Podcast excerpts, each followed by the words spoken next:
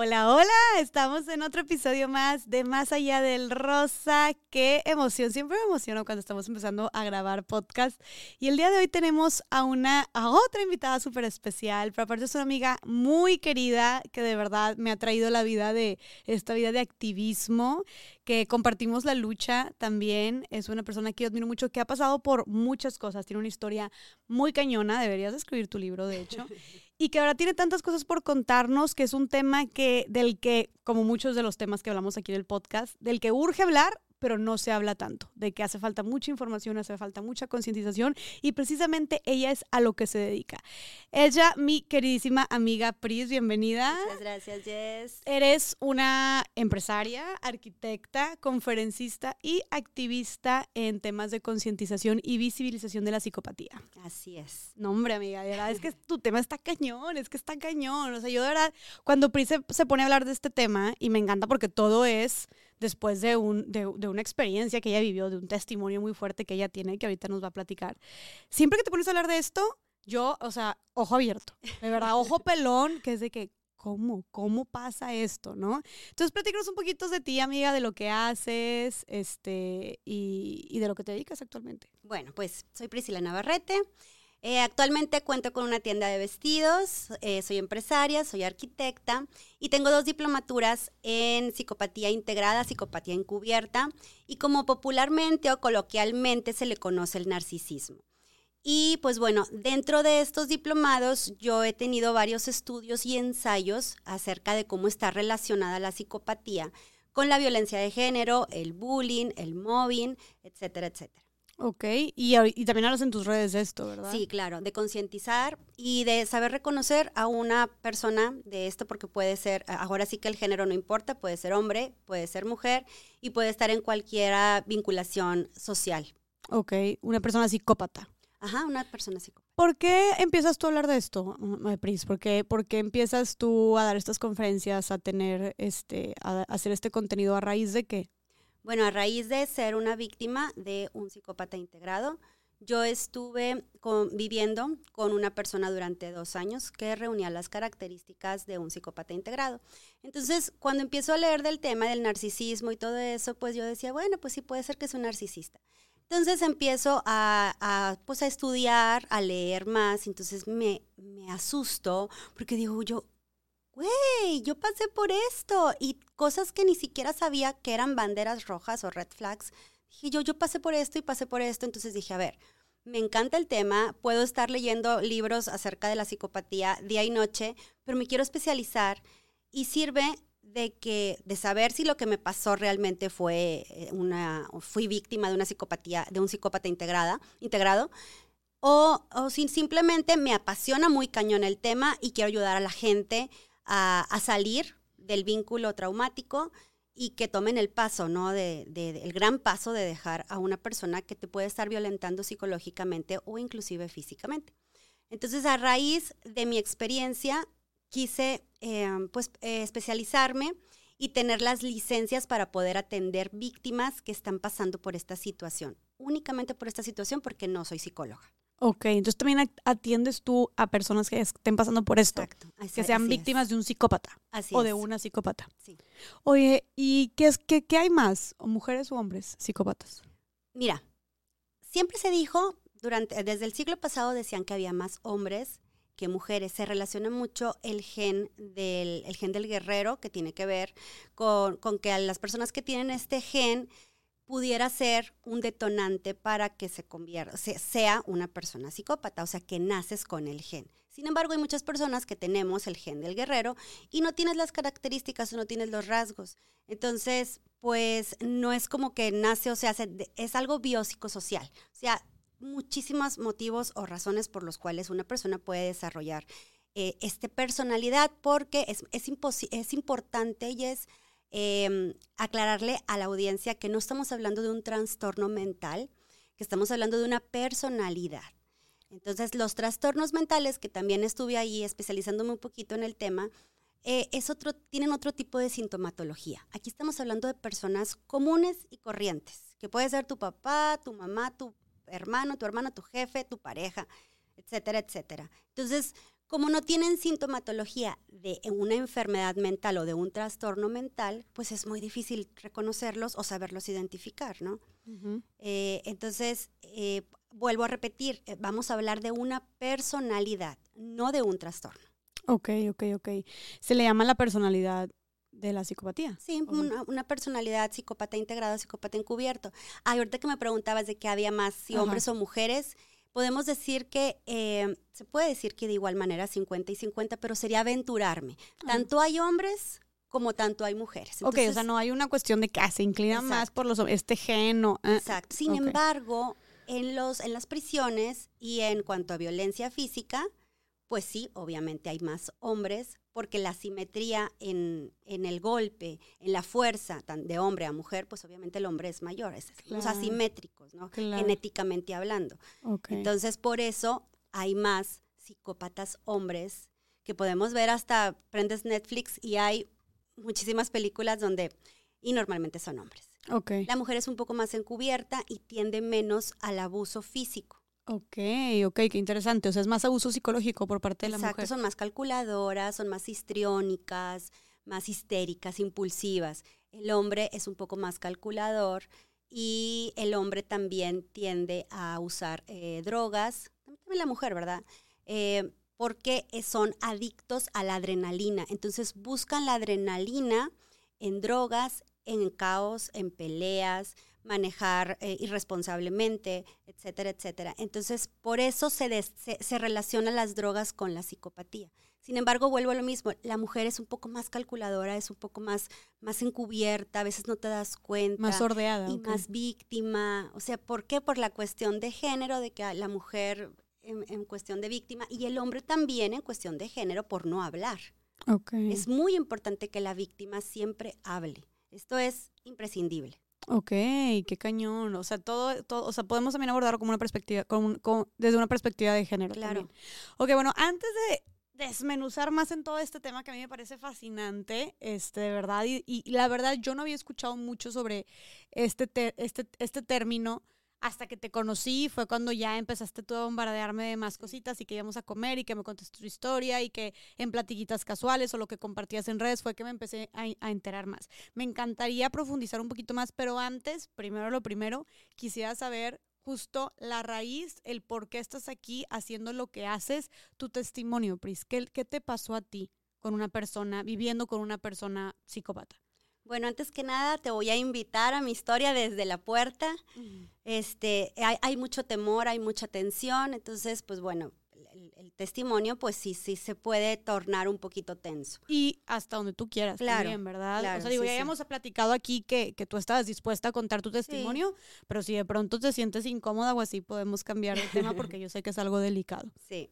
Bueno, mira, yo conocí a esta persona y desde que lo conocí, eh, sumamente encantador, sumamente carismático, a todo mundo le caía bien, que ojo que este es un, una bandera roja o uno, de hecho es el punto número uno en la escala de PCLR del, del doctor Robert Herr, él fue uno de mis maestros, el encanto superficial.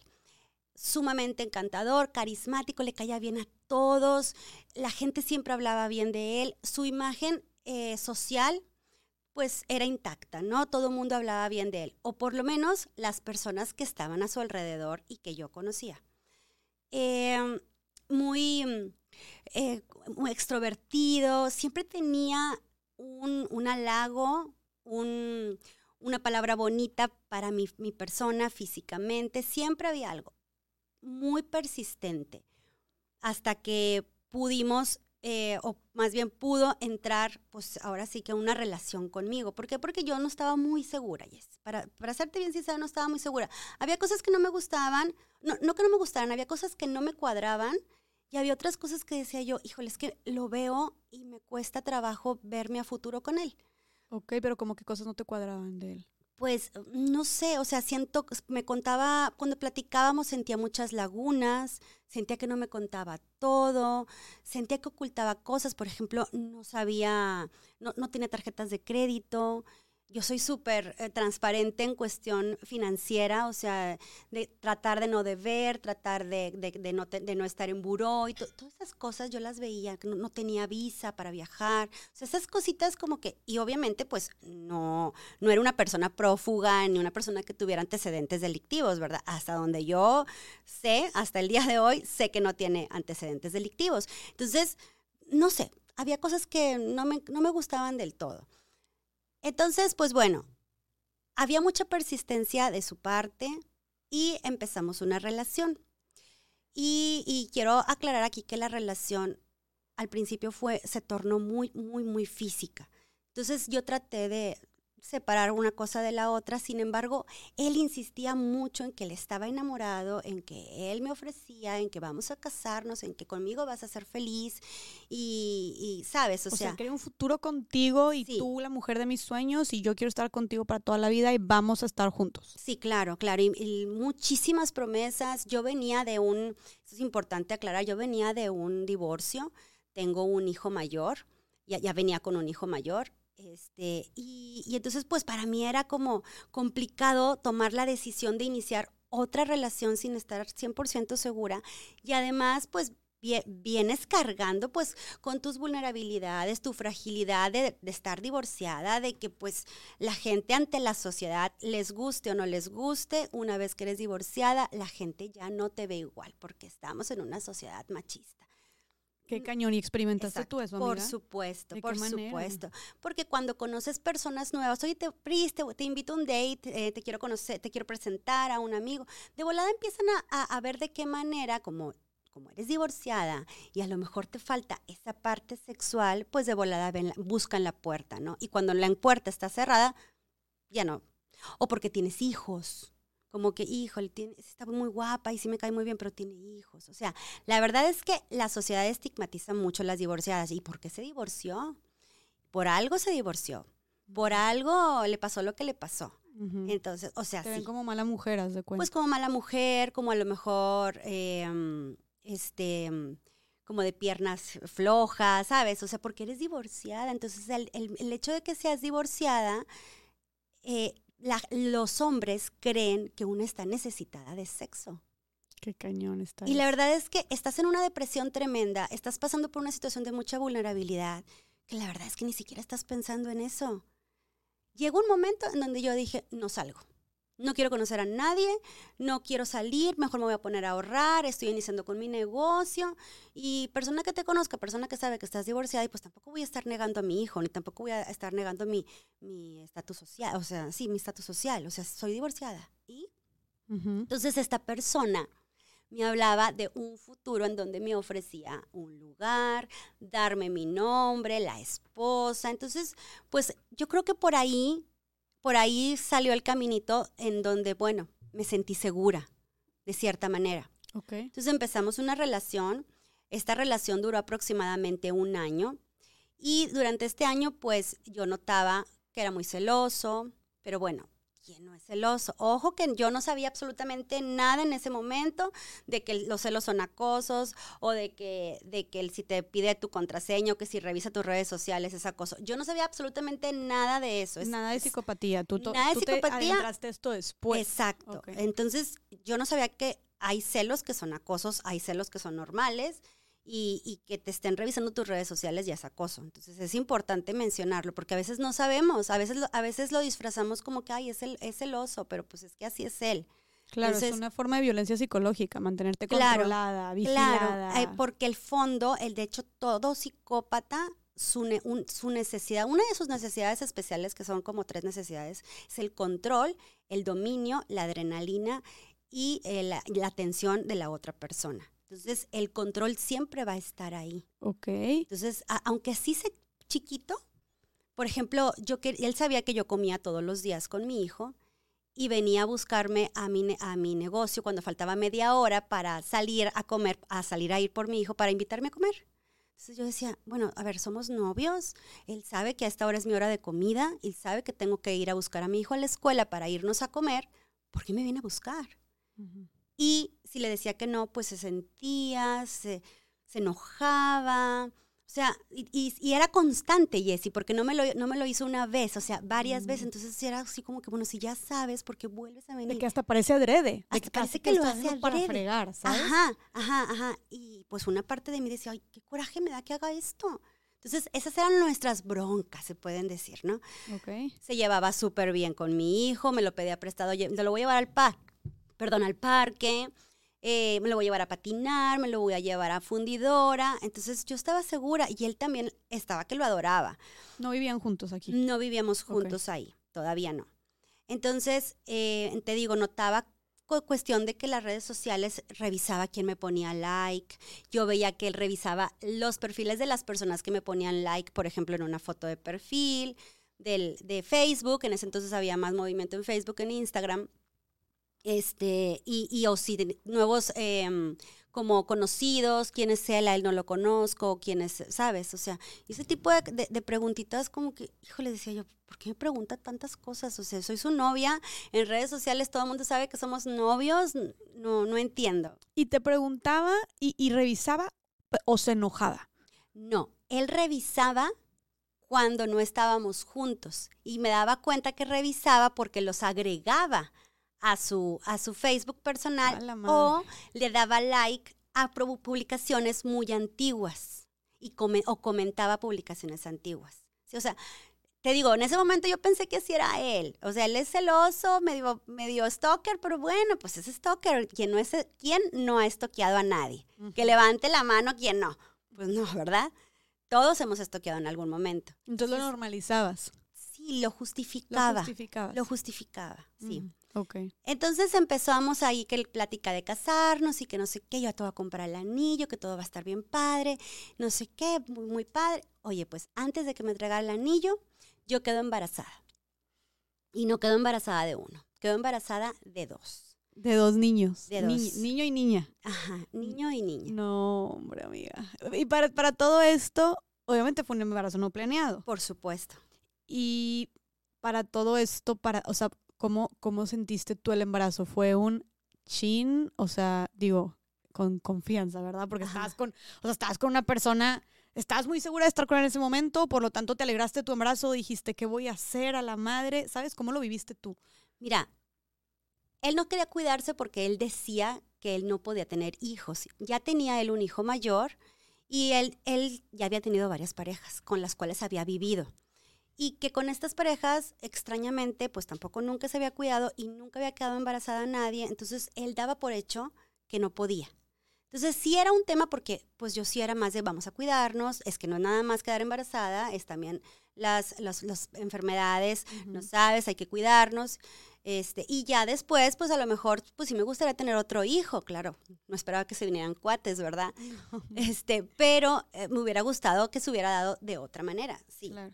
Cuando me entero que estoy embarazada, pues se me viene el mundo encima porque el negocio prácticamente lo estaba manteniendo yo sola. O sea, yo era quien, quien atendía, la encargada de muchas cosas. Entonces, sabía que tenía que dejar el, el, el negocio a un lado, mi sueño de crecer laboralmente como mujer para atender el embarazo. Y luego los primeros meses, ya sabes, vómito, que este, el dolor de cabeza, los mareos, todo eso.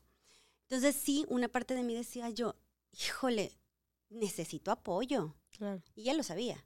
Él lo sabía, perfecto. Y claro que me seguía prometiendo cosas, me decía que ya, ya voy a rentar una casa para que vivamos juntos. Encontró una casa que estaba muy cerca de mi negocio. Mira, la voy a rentar aquí cerca para que puedas ir y venir sin problema, para que tú sigas trabajando.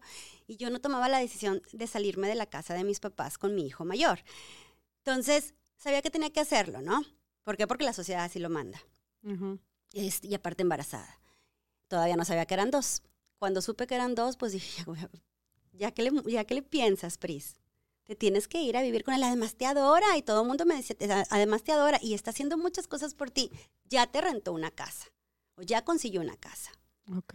Entonces me voy a vivir con él y haz de cuenta que era una persona y conocí a otra, la otra cara.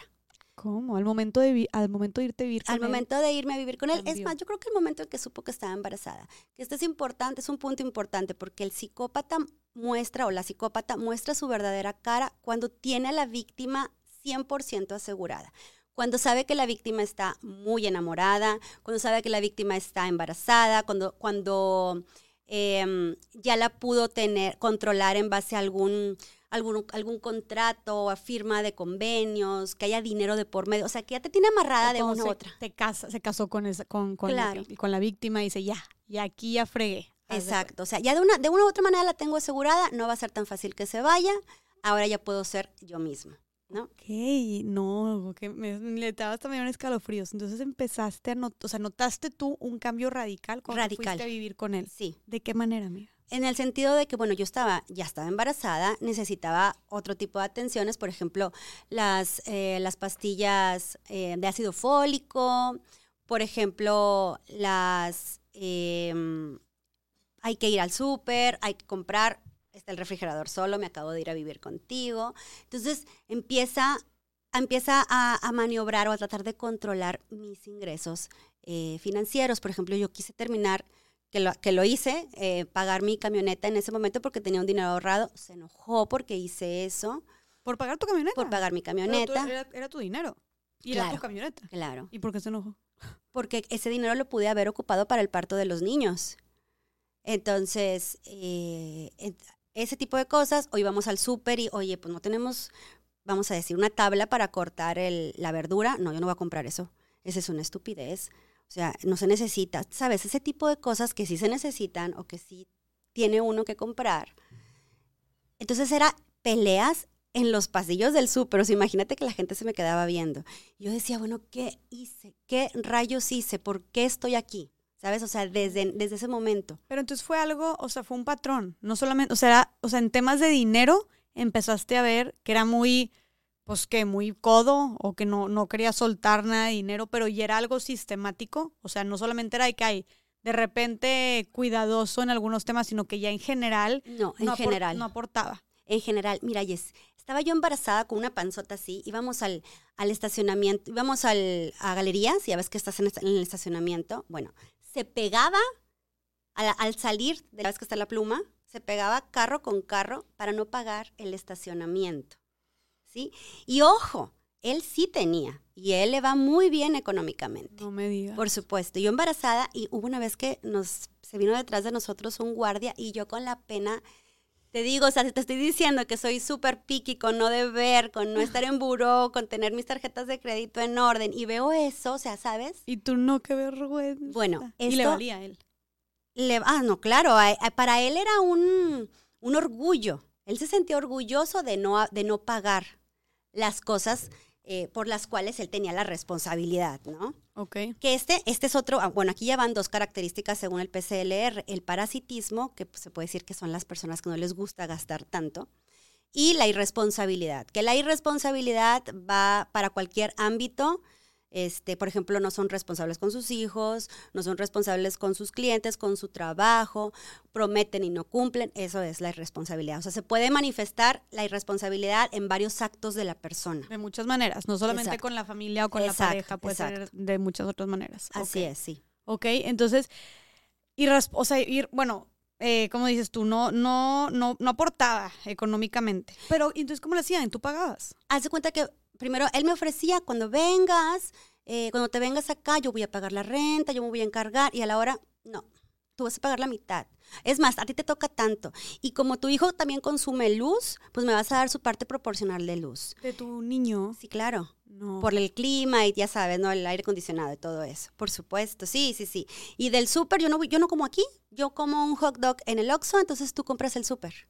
Pero si hay comida, obviamente va a comer él, ¿verdad? No es como que, ay, no, no vas a comer de aquí, ¿sabes? Entonces empezó así como lavar las manos de, muchas responsabilidades también económicas. Te empezó a dar más carga a ti. Exacto, más carga de la que pues ya dejé de tener también el control de mi negocio, imagínate. ¿Cómo? O sea, pues tenía que contratar a alguien porque ya mi embarazo era embarazo alto riesgo, yo soy chaparrita y el ginecólogo me dijo, tu embarazo ya es alto riesgo desde ahorita, o sea, decir que tú tienes cuatro meses de embarazo es como si tuvieras seis o siete meses. O sea, en cualquier momento se te puede reventar la fuente, te puede pasar algo.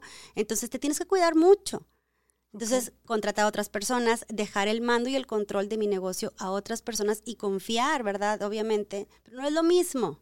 Porque yo, yo no había, yo no delegué a tiempo o no delegué antes de que mis hijos, de quedar embarazada. Entonces, pues todo para mí era nuevo en ese momento. Tenía que confiar en las personas que estaban trabajando conmigo. Entonces, empiezo, te digo, empiezo a, a, perder el control de mi negocio y aparte también empiezo a perder el control de mis finanzas. Ahora, a esto súmale pues había muchas advertencias de que tenía que cuidarme porque si los niños nacían antes de tiempo, se podían ir a, a incubadora y entonces, ¿quién va a pagar eso? Cuando llegamos al hospital, que ya, ya, estaba yo programada para cesárea, 36 semanas cumplidas, casi 37, y llegamos a registrarnos, él me dice, saca la tarjeta con la que vas a pagar. Entonces, imagínate yo entrando a quirófano pensando en que mi tarjeta, en que si va a pasar, que si no va a pasar, que mm. cuánto vamos a cubrir, cuánto no se va a cubrir, que va a pagar él o no va a pagar él, qué va a pasar con el seguro, va a, va a responder, o sea, ¿sabes? Miles de preguntas en mi cabeza.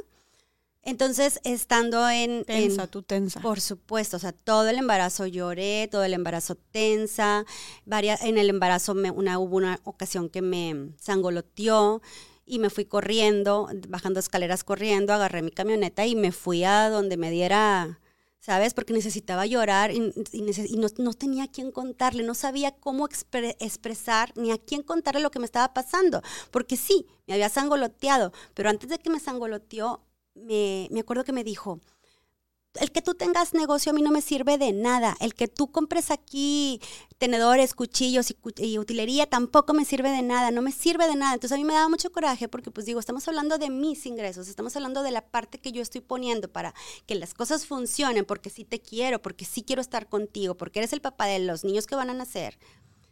Y me dices que yo no hago nada.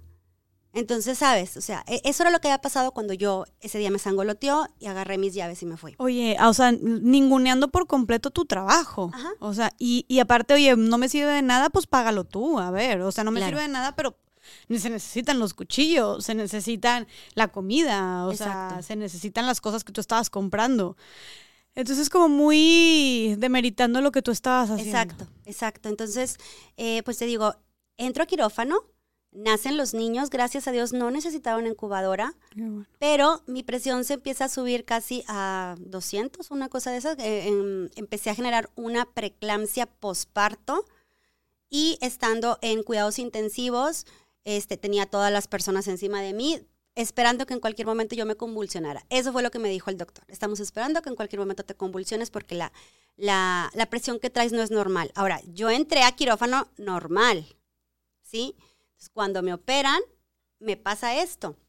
Evidentemente era una concentración de muchísimas emociones que estaba teniendo en ese momento, muchas responsabilidades y mucha carga, tanto em, emocional como, como de madre, este, eh, como maternal, y, y, sola, porque me sentía muy sola. No, no sentía su apoyo para nada. Por supuesto que no. Por supuesto que no. Era otra cosa que te iba a preguntar. Ok, sabemos que el, este, este hombre así como muy irresponsable, que no, no aportaba nada o casi nada económicamente hablando, este, pero ¿cómo era contigo? O sea, antes de que tuvieras a tus cuates, ¿cómo te trataba? ¿De ¿Era novios? lindo? ¿Era cariñoso? No, o sea, ya, ajá, ya que eran novios, que estabas tú embarazada, ¿Cómo te trataba él? ¿Era lindo, era bueno? Este, ¿Te trataba con cariño? ¿Era detallista? Cuando ¿Seguía éramos... siendo esta persona espectacular que te conquistó, No. carismática? Cuando éramos novios todo estaba perfecto, siempre andaba de buen humor, él siempre llegaba con flores a mi negocio o llegaba con un desayuno rico, unos tacos y, y en las noches siempre me estaba esperando que yo me desocupara para ver qué hacíamos juntos. O sea,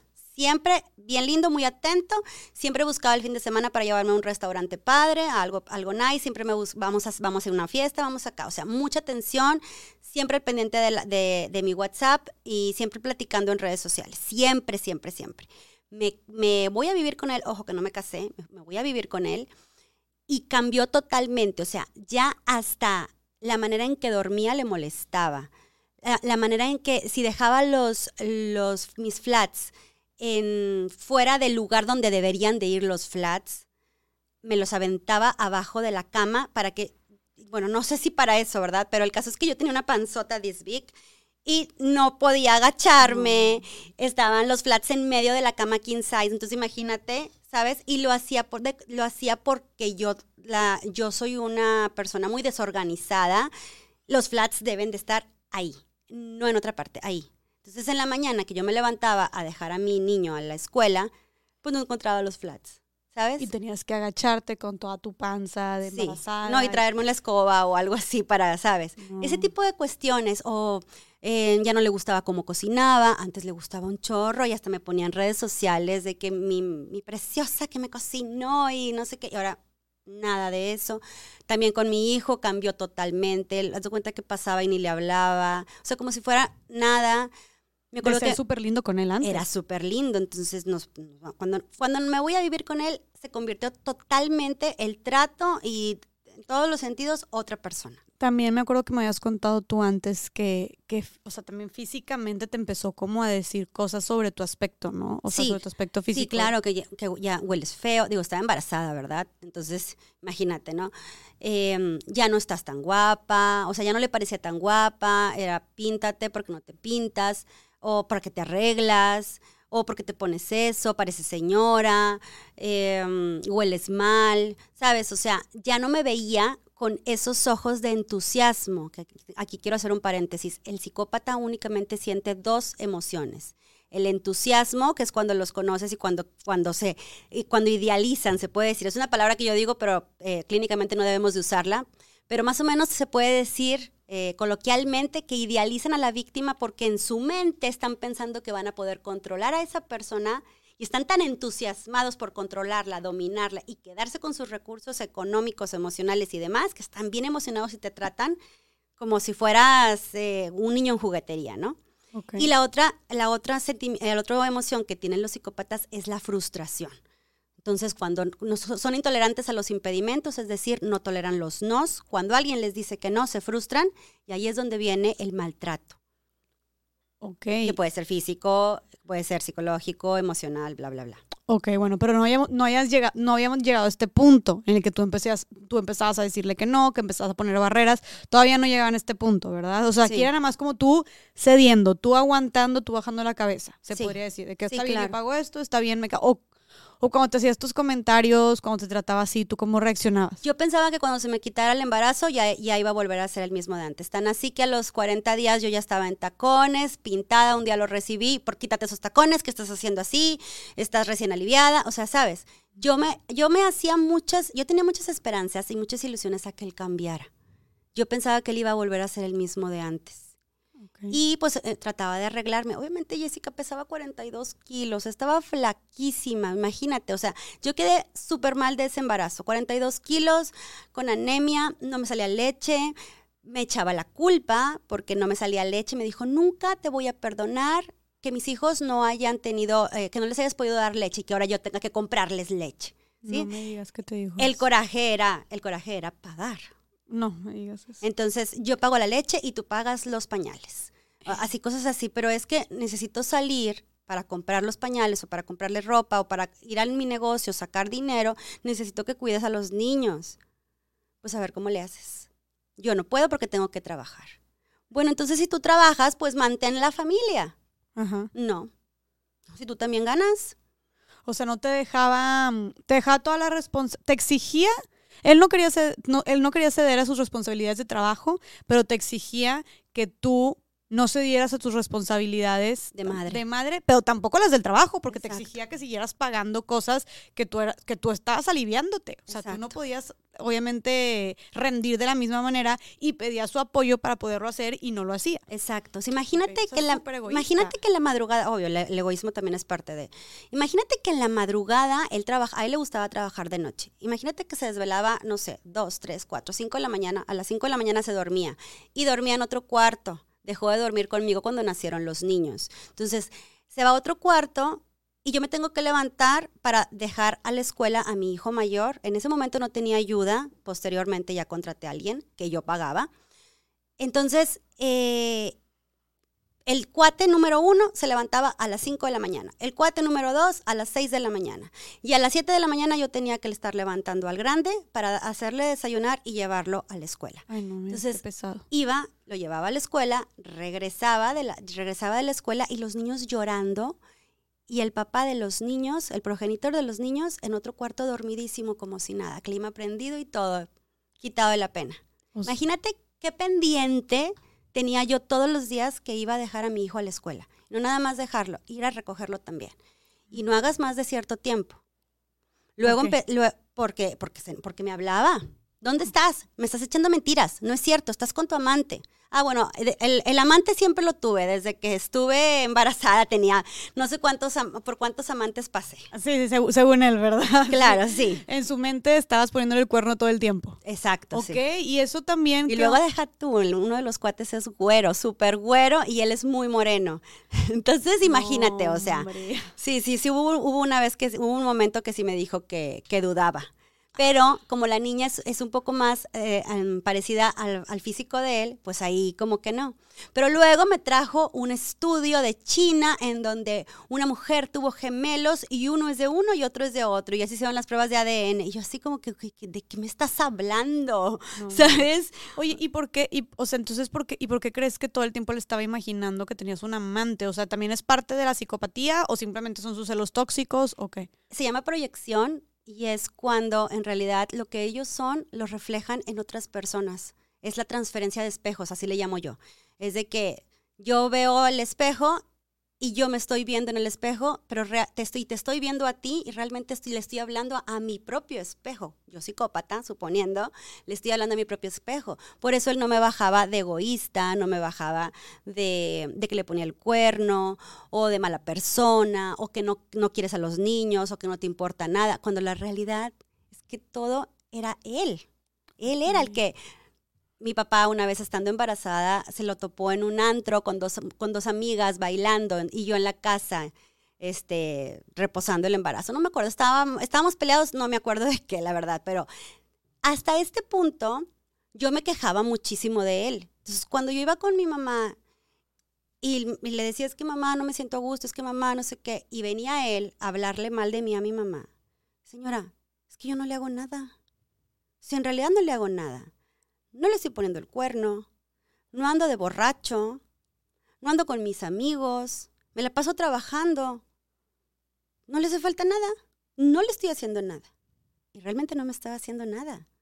Nada de eso, de eso que estaba diciendo. Sí, o sea, nada de como que lo que socialmente eh, es malo visto ante... Lo más dramático, lo que causa más ruido o lo que dices, Ajá. sí, es que es un cabrón por esto. Ajá, o lo dejé porque me puso el cuerno. ¿sabes? Te está haciendo mucho daño Por psicológicamente. supuesto, por supuesto. Y eh, es el momento en donde las víctimas no nos damos cuenta que también existe el acoso psicológico, la violencia psicológica y que ahí es donde empieza a escalar poco a poco y es donde entramos al violentómetro, nos vamos a la, a la cuestión de género, la violencia de género, la violencia hacia la mujer y, y- y vamos de, y si te vas a los, a los de, a los de mero abajo, la ley del hielo, cuando, nos, cuando se enojaba, él se iba al otro cuarto y no me hablaba en dos, tres, cuatro días. No es normal.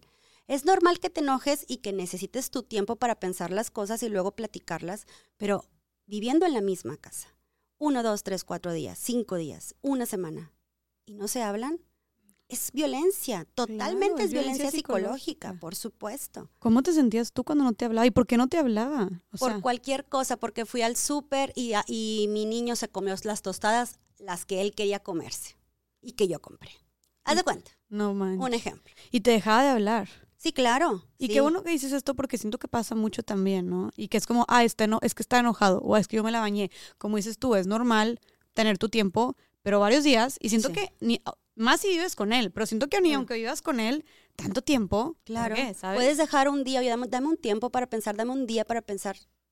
Vamos a hablarlo porque mira, me molestó esto y que aquí entramos a la comunicación asertiva. No hay comunicación asertiva con un psicópata porque no tienen ese nivel de introspección para darse cuenta de que, de que la están regando. Es decir, no sienten remordimientos, no sienten culpabilidad. Eh, estructuralmente y cerebralmente no tienen la capacidad de darse cuenta que ellos tienen la culpa de sus actos. O sea, no tienen empatía, se podría decir. No tienen empatía. De hecho, es una de las principales características, la falta de empatía. Y ojo, ojo, aquí quiero, per- perdóname que te interrumpa. Ah. La falta de empatía no es nada más con la pareja. Es con el hijo, con los hijos, con la mamá, con el papá, con el empleado, con el jefe, con todo su alrededor. O sea, no porque sea así contigo. Si es nada más con una persona, el problema es con esa persona. ¿Sí? La falta de empatía es con todo su alrededor. ¿Y tú veías que tu pareja, tu expareja, tenía esta falta de empatía con todo su alrededor? Sí, por ejemplo, a, sus, a, sus, a su mamá, la cosificación entra aquí, ¿verdad? La, a sus papás únicamente los buscaba y les contestaba el teléfono cuando él necesitaba algo. ¿Y qué necesitaba? Era algo económico, porque todas las cuentas estaban a nombre de los papás. Entonces, cuando necesitaba hacer uso de estas cuentas, les hablaba a sus papás. La mamá pasaban semanas, días, quiero hablar con mi hijo y no me contesta, quiero hablar con mi hijo y no me contesta. O sea, hasta que a, él se le ofrecía algo, iba. No. ¿Sabes? Y con sus hijos tampoco, por lo que me dices. Claro, con los niños era nada más, ay, qué bonita, ay, qué padre, trae popo. Ay, qué bonita, no, no, no, no, Siempre estás en el teléfono. Ay, qué bonita, no, no, no, no. Una foto para el, para el Facebook. A ver, sonríe. Y el mejor papá del mundo, tarán. Y tiene hambre, tú encárgate. Ah, sí, sí, sí. Okay. Sí, cámbialo de ropa, no me gusta esa ropa. Vamos a, vamos a cenar, vamos a comer todos y todos vamos de blanco, porque estás de negro o porque estás de rojo. O Cámbiate. en temas de cuidados y de atención y de crianza a los hijos no se involucraba nada. No, los padres psicópatas o madres psicópatas no son, no son padres involucrados. De hecho, esos niños que crecen, mis hijos tuvieron la fortuna de no crecer con él, pero aquellos niños que crecen con, padres psicópatas, hombre o madre o, padre, son niños que cuando tienen la, suficiente edad, la mayoría de edad, no son capaces de ser tiernos, de, de, mm, sentir el sentimiento de ternura para con otra pareja. Entonces, por eso, este tipo de personas, ya que están grandes, al iniciar una relación em, de pareja, batallan porque normalizaron mucha violencia. Entonces batallan para entender lo que está bien y lo que está mal. El, psicópata es un, es un sol negro, el cual toda la familia, cuando el, cuando el psicópata ejerce este, esta violencia en su familia, toda la familia gira a su alrededor, alrededor de este sol. Entonces, todos dependemos de cómo esté la, el estado anímico de esta persona para que los demás estemos bien o estemos mal. Había veces cuando ya, tenía una, una, muchacha ahí conmigo este, trabajando, que cuando se iba, él salía de la casa y se, cerraba la reja, todos empezaban, ¡yay! ¡Bravo! ¡Qué padre! Ya puedo prender la tele, ya puedo gritar, ya puedo cantar, ya puedo bailar. O sea, toda la familia tenso, tensa, porque estaba él ahí. Claro. Qué cañón. Y eso volvemos, es violencia psicológica también. ¿De qué otra manera sientes tú, Pris, que te violentaba psicológicamente? Se me hace súper importante como profundizar en esto porque creo que la violencia psicológica es la que más normalizamos y la más sutil, que tú dices, ay, o sea, no te das cuenta, una violencia física o violencia sexual, no sé, pues tal vez tienes, tienes golpes. Hay fuerza. Ah, exacto, o sea, hay como que es más evidente. Pero la violencia psicológica siento que es más sordeada, más sutil, pero es el primer paso para muchas otras más violencias, ¿no? La violencia psicológica eh, una de los principales, yo, yo diría que es el, punto número uno y que de hecho se está haciendo mucho, mucho activismo para que se logre una ley, eh, la ley anti-gaslighting, que el gaslighting, ojo que aquí también mucha gente se confunde, o sea, yo te puedo decir, ay, Jessica, no acabas de tomar agua. No, no acabas de tomar agua, pero estoy jugando y a lo mejor es para que te rías conmigo, pero cuando te lo digo en serio, oye, ¿sabes qué?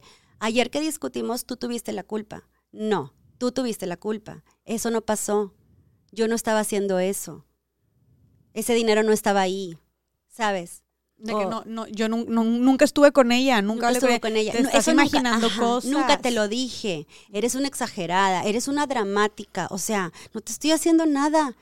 Porque lloras. La invalidación de tus sentimientos es parte del, del, acoso y del abuso psicológico, por supuesto, porque con una pareja, cualquier persona con la que tú tengas una vinculación y que haya empatía, oye, si la otra persona, estás conviviendo con la otra persona una, dos, tres, cuatro, cinco horas diarias y, no te preocupa el, su, postura o por qué se siente mal o, o, a lo mejor ese rechazo que pueda llegar contigo y no lo arreglas, pues eso habla, eso habla de que la persona no le importas y que también te está haciendo un gaslighting, invalidando tus sentimientos. Siempre que alguien invalide tus sentimientos, como diciendo, eso no pasó, eso, no, tú, eso que estás sintiendo no se debe de sentir así, eres una exagerada, una dramática, una loca. Cuando alguien te diga loca, te está haciendo gaslighting. Ojo, voy a volver a repetir. Estamos hablando de temas fuertes, o sea, de temas, de temas que realmente si no pasaron son importantes y que si sí pasaron son importantes. No es una broma, porque lo podemos confundir. Muchas, yo digo, ya ahorita ya rehice mi vida, soy felizmente casada y a veces este, mi esposo me apoya mucho en, en la cuestión de la, de la eh, concientización de la psicopatía y a veces me dice, me estás gaslighteando, ¿eh? no, eres tú. Entonces, ¿sabes? O sea, hay que, hay que checar bien cuando estamos hablando de un gaslighting cierto. O sea, hay e, este, este término está enfocado a, la película de su homónimo de 1940, en donde el esposo quería volver loca a la esposa y en donde ya estaba casi este, medicada porque le escondía las cosas del lugar, bajaba la luz de las bombillas para que sintiera que la luz estaba apagando y, y él le decía que no y la realidad es que, quería, quería robarle, quería robarle sus joyas y dejarla, y que digo, dejarla como una persona loca. A la madre. Sí, sí, sí. O sea, creo que es mucho esta. O sea, el gaslighting, porque no, no, necesariamente tiene que querer robarte o hacer algo para hacerte un gaslighting, ¿no? O sea, como que tener un fin. Que el fin es hacerte sentir mal. Cuando el fin sea hacerte sentir mal, cuando, el, cuando con mentiras tú te estás haciendo, te, te hace sentir mal estas mentiras y más que sabes que sí pasaron, y empiezas a dudar de tu propia percepción, de tu propia realidad, eso es gaslighting. Y esto, y el, uso repetitivo del gaslighting te puede llevar a sufrir una enfermedad, depresión, ansiedad, una enfermedad eh, psicológica.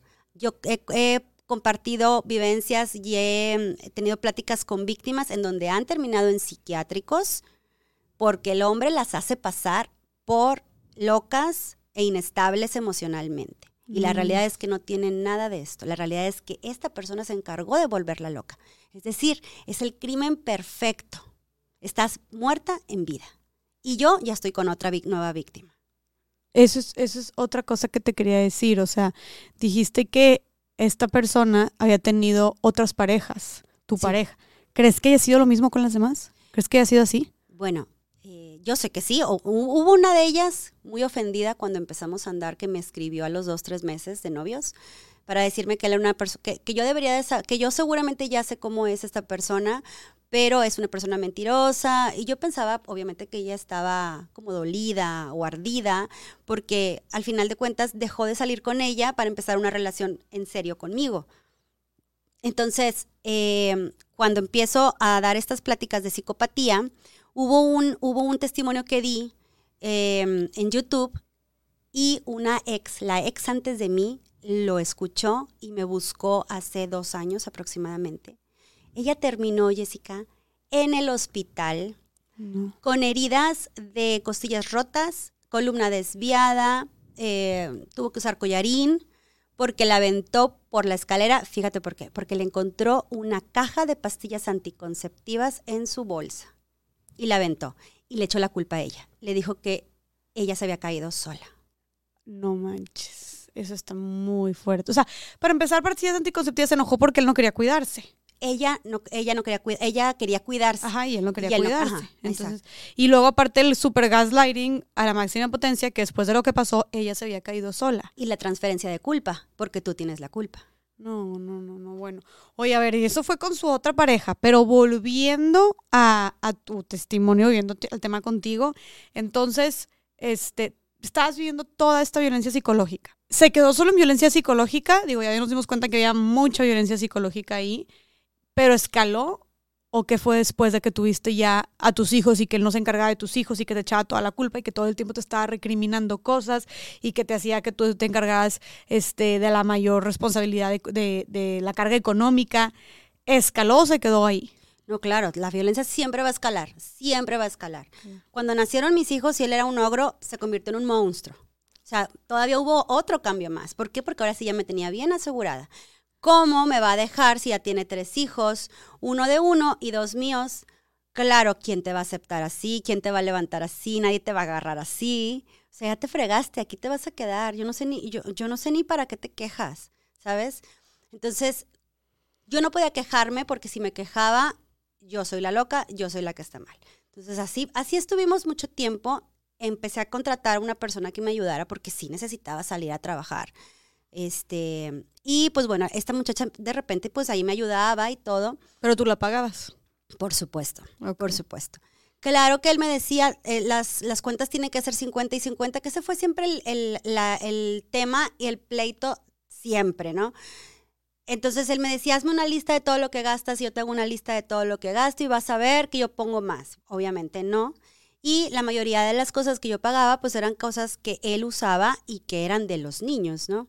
No, y que además deja tú eso, aparte de no solo el tema de 50-50, que- sino que, a ver, pues 50 y 50 también en las responsabilidades Exacto, de los niños exacto, o del hogar. Exacto, era lo que yo decía, oye, bueno, súper bien, 50 y 50 perfecto, nada más que yo me voy el 50% del día a trabajar y tú, y ese 50% te quedas cuidando a los niños, ¿no? No, tú estás, aparte del 50 económico, El tú estás en el 100%. 100% con los niños y Sí. con el hogar. Sí, claro. Y, y imagínate, aparte, dos niños chiquitos sin dormir en las noches y todavía levántate a trabajar, levántate a generar porque los niños siguen comiendo, los niños siguen gastando. Más tu otro hijo. Claro, Sí, claro, por supuesto.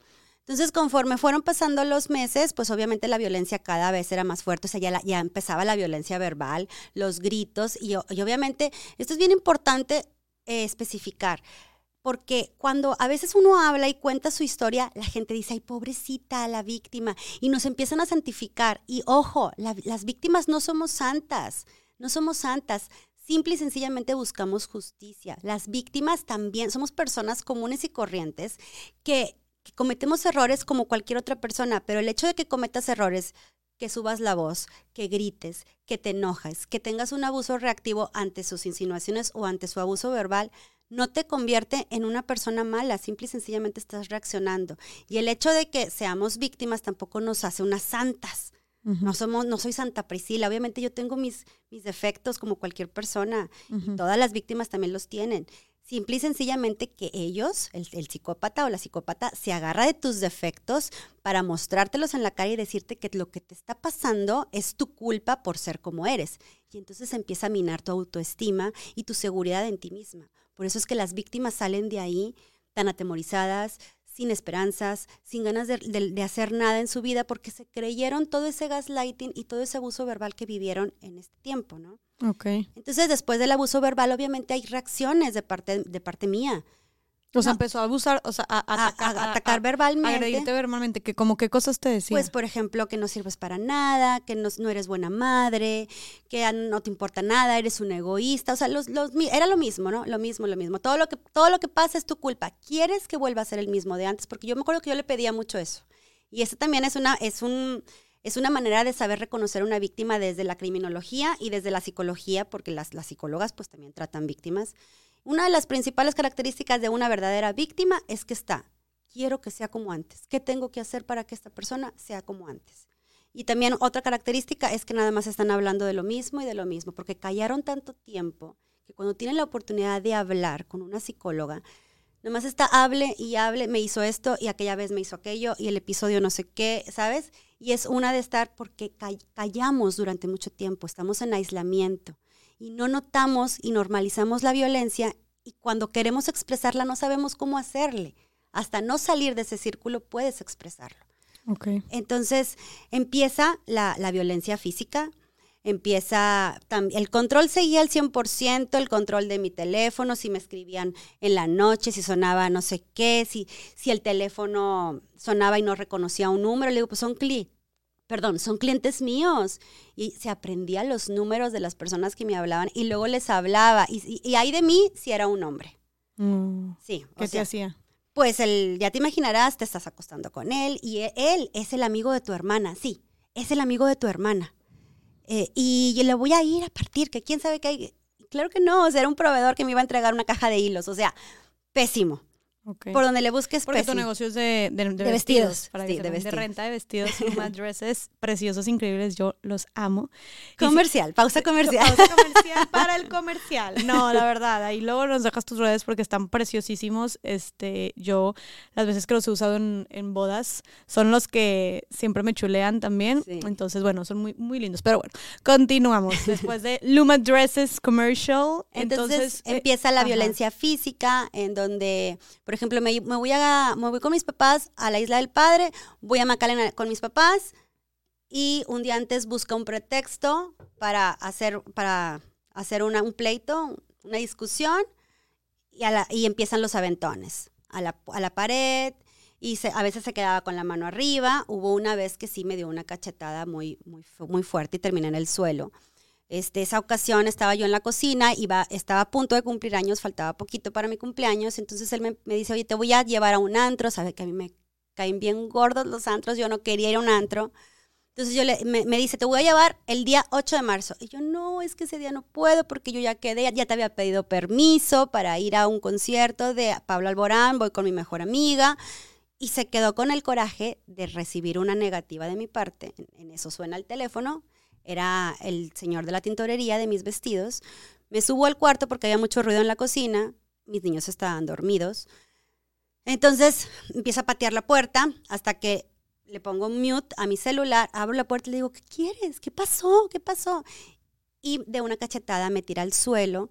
Entonces mi cabeza pasó en la, de la cama, en la basecita de la cama, y caí al suelo, mi cuello tronó y caí. Haz cuenta como que perdí conciencia, perdí noción. Y empiezo a gritarle a la muchacha que ya me ayudaba en ese momento. Él cierra la puerta de la casa, del cuarto con seguro. Imagínate que los niños chiquitos de meses estaban dormidos y estaban inconscientemente escuchando todo el ruido.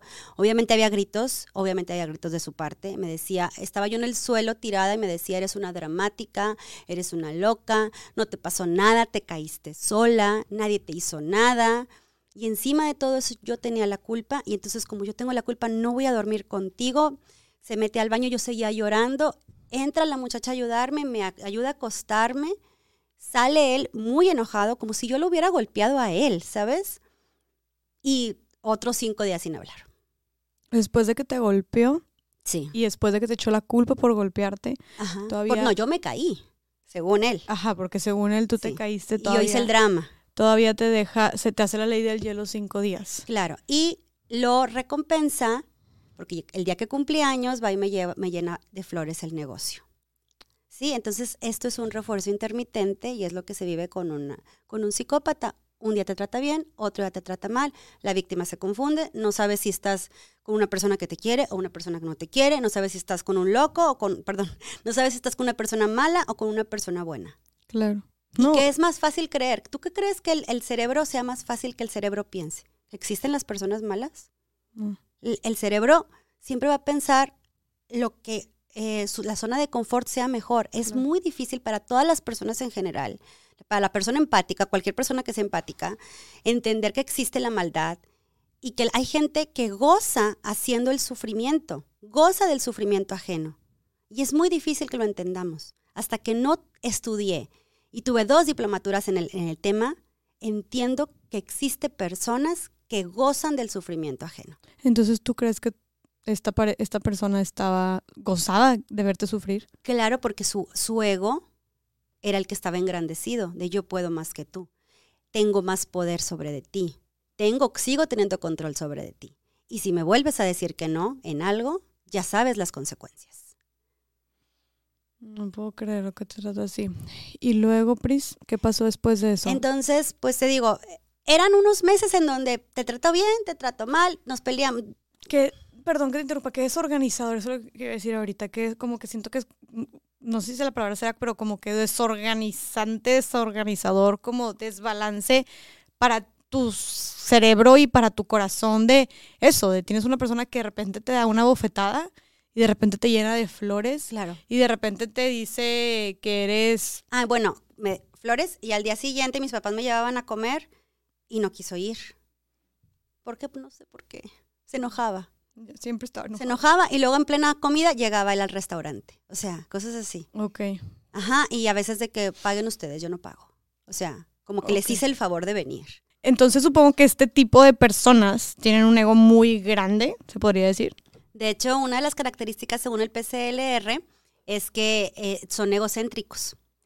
Y muchas veces, en mi caso, cuando estábamos de novios parecía la persona más humanista, más linda del mundo, pero esta, esta característica no me pude dar cuenta de qué tan grave era su ego, egocentrismo hasta que no estaba viviendo con él. Okay. Entonces, a lo mejor los psicópatas son muy buenos uh, actores y actrices. Actúan todo el tiempo. Llega un momento en donde se les cae la máscara. Una característica es que son grandes actores. Y maestros en la manipulación, en el convencimiento, la persuasión y la mentira, obviamente.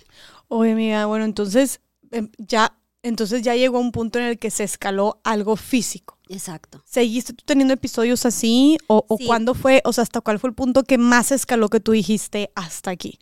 Mira, hubo un momento en donde dije, obviamente hubo más episodios, ¿verdad? De que me aventaba, no vas al gimnasio y te controlo el tiempo. 14 minutos hiciste y son 7 minutos, ¿haz de cuenta? ¿En serio? Del O sea, gimnasio del- a la casa. O sea, en el camino de que, porque te tardaste siete minutos más. Sí. Si te pararas, si te pararas, parabas un oxo. Me paré al Oxxo, me paré al cajero, no me acuerdo, sí me paré al cajero, la verdad que sí. Ajá. Pero este, él agarró su camioneta y dijo, a ver, voy a ver cuántos minutos hago de la casa al gimnasio y del gimnasio a la casa.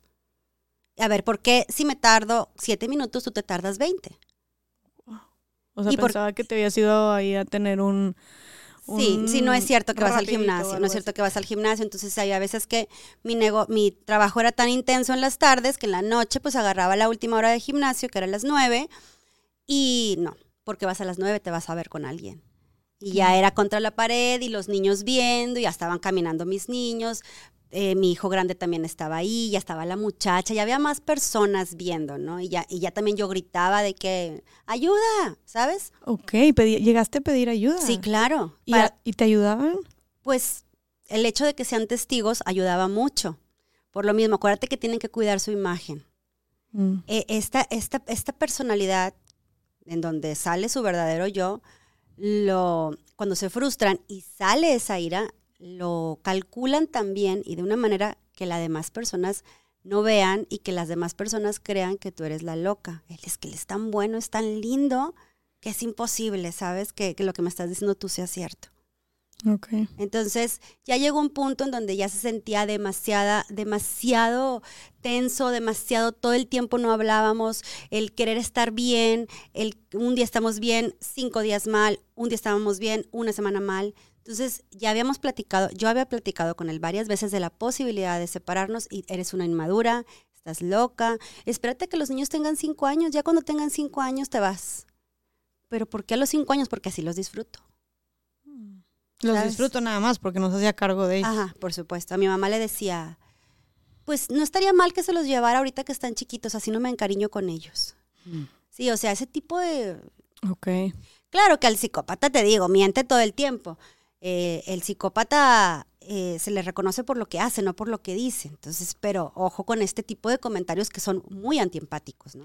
Ok, entonces esta persona te, te siguió el abuso, eh, la violencia física, o sea, cómo escaló Sí, de las cosas más mínimas como controlarte, como hacerte la ley del hielo, hasta cosas más grandes como prohibirte ciertas cosas, insultarte, contarte el tiempo que hacías del las gimnasio a triangulaciones. tu casa. También es importante eh, mencionarlas, que es cuando te comparan o, o hay infidelidades.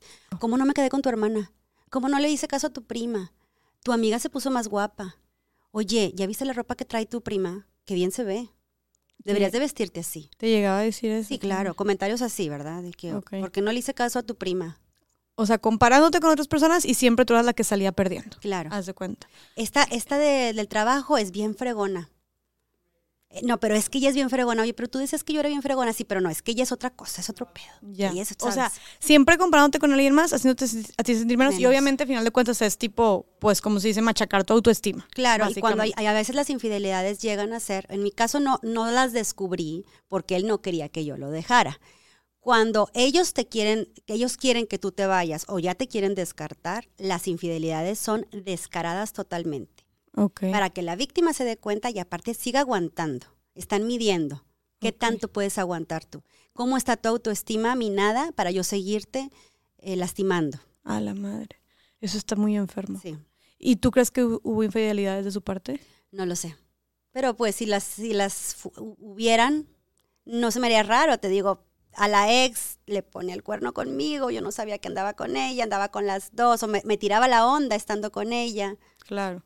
Claro. Sí, o sea, Oye, amiga, ¿y cuándo fue cuando dijiste, hasta aquí, ya no puedo más? cuando ya la- el nivel de tensión era demasiado, ya que vino mi hijo mayor y me dijo, mamá, mira, encontré en su iPad, encontré una casa para irnos a rentar y mira, y está bien bonita, vámonos ya. Por favor, vámonos. ¿Cuántos años tenía tu hijo cuando te dijo esto? Ay, unos ocho, nueve años, nueve, nueve o diez años. O sea, o menos. tu hijo de 9 o 10 años te estaba proponiendo irse. Nueve años, sí. De hace nueve. cuatro años. sí. O sea, él súper sensible a todo lo que estaba pasando. Entonces, Claro, se daba cuenta. Y y es que a veces, muchas, muchas veces las personas pensamos que estamos pasando por esta situación, que los niños no se dan cuenta. Claro que se dan cuenta. Claro que se dan cuenta. Están dormidos y se dan cuenta. ¿Sabes cómo se daba cuenta, Pato, que yo estaba enojada con esta persona? Porque decía que a, a mí se me hacía un, un hoyito aquí cuando estoy molesta. Entonces, de esa manera, cuando se me hacía ese hoyo, que yo nunca me lo he visto, en la barbilla, para los que nos están escuchando nada Sí, más. en la, en la barbilla, este, él decía es que cuando se te hace un hoyito aquí es que estás enojada. Y si no estás enojada conmigo, estás enojada con él. Ay, cosita, mi ¿sabes? amor. Entonces siempre va a haber una manera de la cual ellos se den cuenta. Creemos que no, pero sí. Ok, entonces te dice esto tu hijo y tú a la madre de que Sí, mi hijo se está dando cuenta, quisiste salirte, o sea, dices, ¿qué estoy haciendo aquí? ¿O cuál fue tu mi, erro- mi error aquí fue decirle, sabes que me voy. Ya le había dicho varias veces, ¿verdad? Pero era una de que te manipulo, te contento, hago hoovering, te trato bien, regresas, regreso contigo, que es ¿Qué el hoovering. ¿Qué es hoovering? El hoovering es cuando eh, vuelven a hacerte como ese bombardeo de amor, te vuelven a manipular, a tratar de convencer o inclusive a echarte la culpa, que por tu culpa están enojados, para que otra vez vuelvas a regresar con, la, con, el, con el psicópata o la psicópata y el círculo de violencia se vuelve a activar. Estamos en luna de miel, bombardeo de amor y empezamos la devaluación. Pero en realidad es cuando ellos sienten esa falta de control, empiezan otra vez a hacer el, la mismo tipo de manipulación. Ok, ¿y por qué dices que fue tu error avisarle que te ibas a ir? Porque nunca debemos avisarle al psicópata o al agresor, nunca debemos avisarle que nos vamos a ir. Entonces, ese fue mi error. ¿Por qué nunca debemos de avisarles? Ahí te va, lo que me pasó a mí. Yo le avisé, entonces él agarró a los niños, se fue, se fue a, a comer con ellos y yo eh, hablo con una amiga y mi amiga me dice, no, es que le digo, es que he hablado a la policía infinidad de veces cuando se ha puesto muy violento o agresivo conmigo y nunca vienen. Ya no sé a quién hablarle. Nunca iban, amiga. Nunca iban. O sea, les marcabas de que me está pegando. Está muy agresivo, está muy violento, está con la tele a todo volumen, los niños están dormidos y la tele está ahí, no le baja. Está violentando a los niños, son las, Ajá, las 2 de la mañana y la, la tele a todo, a todo volumen. Obviamente lo hacía para molestarme a mí, ¿verdad? ajá. Y no, no, no, no hacían nada. Llegaron. Nada. Hubo una vez, hubo una vez que me arrebató mi celular, arrancó la línea de teléfono, aventó el teléfono de la casa, al- al- me lo aventó y cayó en el suelo. Salgo corriendo espantada en mi camioneta, me topo de frente con una patrulla y le digo, ayúdenme, no podemos hacer nada. ¿Por qué no podían Sálgase y hacer no regrese. ¿Pero por qué no podían hacer nada? ¿Por qué Porque no, se pueden meter, no se pueden meter. Fueron, timbraron, pero obviamente no les abre la puerta. ¿Y por qué no se pueden meter? Porque no hay orden de aprehensión. Ah, la madre. Y por más que estés tú llorando diciéndole, no Oye, mi necesito". celular se quedó ahí, mis cosas están ahí.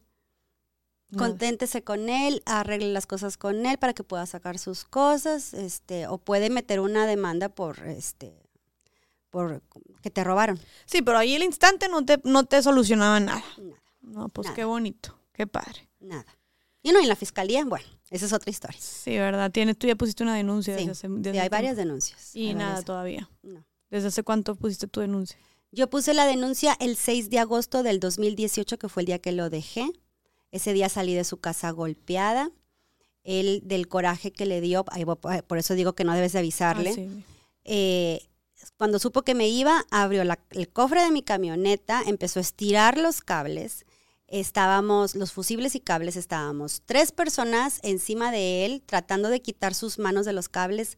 Su adrenalina y su coraje era tanto que nadie de los tres, uno de ellos era hombre, nadie de los tres pudimos quitarlo.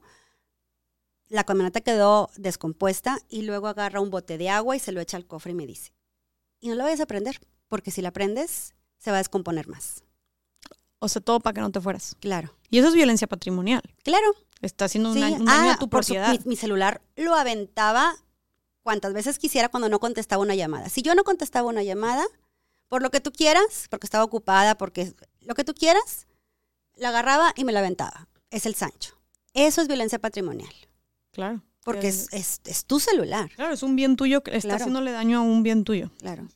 Ok, entonces tú le avisas y reaccionas sí. Le hablé a violencia eh, doméstica, ellos fueron los únicos que vinieron conmigo.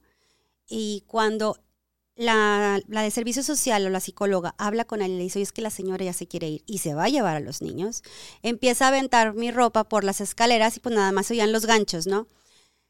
Y me dice, es que eso, eso es violencia, señora. Eso me está hablando a mí de que él es una persona agresiva. Agarre sus cosas y vámonos. Agarra un, una muda de ropas y va. ¿Y qué va a pasar con mi ropa? Lo material lo recuperas. Entonces él me dijo, si tú te vas, te olvidas de que tienes negocio, te lo voy a quemar. Entonces las llaves me las esconde, o sea, imagínate, las llaves me las esconde, no puedo, no puedo usar mi camioneta, en ese, en ese momento todavía no hacía lo de los cables, eso fue antes. Y, y, en, y en, las llaves estaban las llaves de, de, la puerta de mi negocio, ¿sabes? Ok, ajá. Entonces, obviamente no, no sabes cómo reaccionar. Tú como persona agredida no sabes cómo reaccionar. Entonces, les di las gracias a los de violencia eh, doméstica. Les dije que sí me iba a ir, pero no en ese momento y no de esa manera porque ya las cosas estaban saliendo de control. Ok. Entonces, ¿Te dio miedo? ¿Te paniqueaste? Por supuesto que estaba muy atemorizada. La, la, la señora que estaba conmigo ayudándome también estaba muy atemorizada. Entonces, el, pasan las horas, los niños se durmieron su siesta, despiertan de la siesta y fue cuando intento irme a la brava, ahora sí que a la brava con mi camioneta, las cosas, ya traía la camioneta llena de cosas, de ropa. Y bueno, pasa esto, le hablo a mi papá y le digo, papá, necesito ayuda. Ahora sí necesito ayuda. Entonces llegó mi papá con dos patrullas, que de la misma manera no pudieron hacer nada, aún aunque me vieron golpeada, ya con los moretones llenas de sangre, acá los rasguños y toda atemorizada. Me piden mi credencial de lector y ¿dónde está mi cartera? ¿Dónde está mi cartera? La cartera también me la escondió. Y junto con tarjetas de crédito y tarjetas de débito y todo lo que tú quieras. ¿Sabes? Okay. Entonces, eh, la policía entraron, trataron de amedrentarlo, pero como no había orden de aprehensión, no se lo pudieron llevar. Ok. Entonces, eh, la policía me resguarda en casa de mis papás, con, junto con mis niños. Sí, te, te, saliste y te fuiste con ellos. Sí. ¿Y, no, ¿Y él qué hacía mientras tú te salías? No, yo no supe nada. En ese momento la policía me dijo, tienes que denunciar. Tienes que denunciar porque hay daño a propiedad privada, o sea, tu camioneta, y por los golpes que traes ahorita. No, o sea, me refiero a tú te estás, en el acto en el que tú te estás saliendo de la casa, ¿él qué estaba haciendo? ¿Te estaba viendo? ¿Está en él un cuarto? Estaba, él estaba en el cuarto con los niños, agarró uno de los niños y estaba meciéndose así.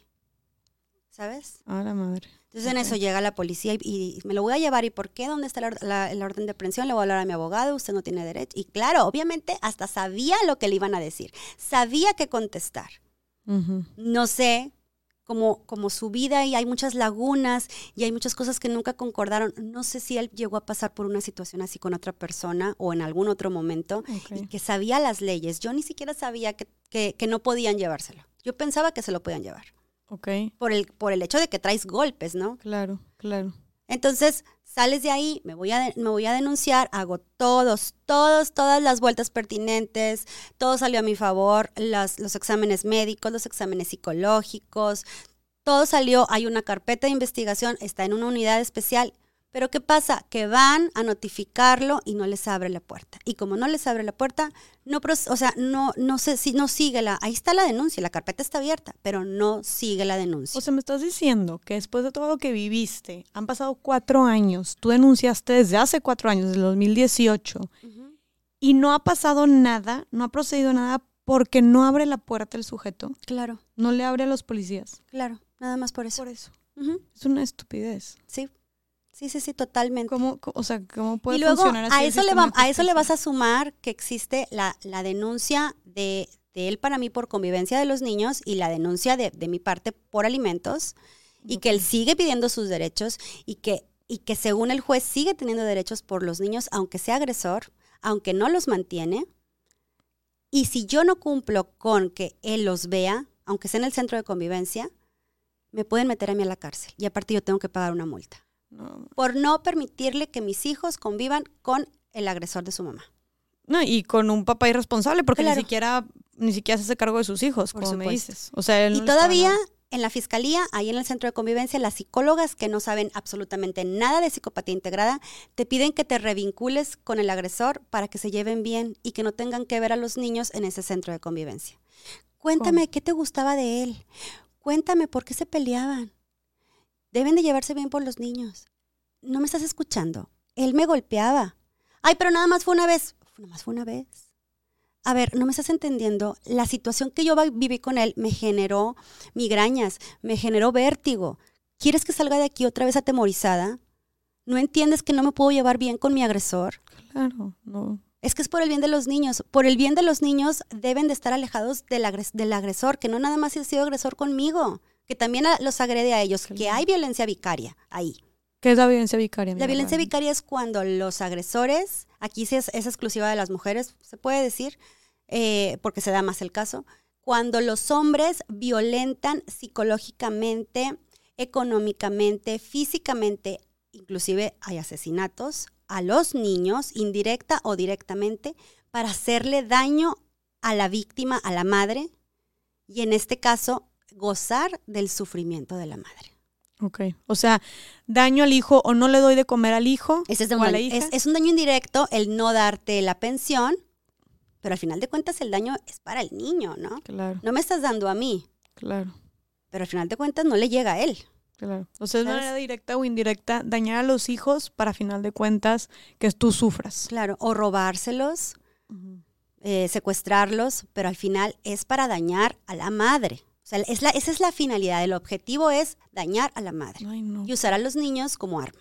Y tú viviste eso también. Sí, claro, lo seguimos viviendo y la, la, este, la- las denuncias y el juicio y sigue y sigue y sigue y se ampara y se ampara y no hay nadie, nadie que te ayude.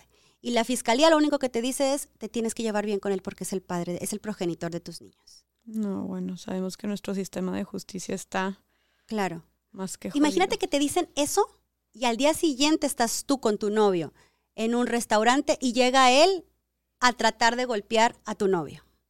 Y al día siguiente tienes que regresar al centro de convivencia como si no hubiera pasado nada.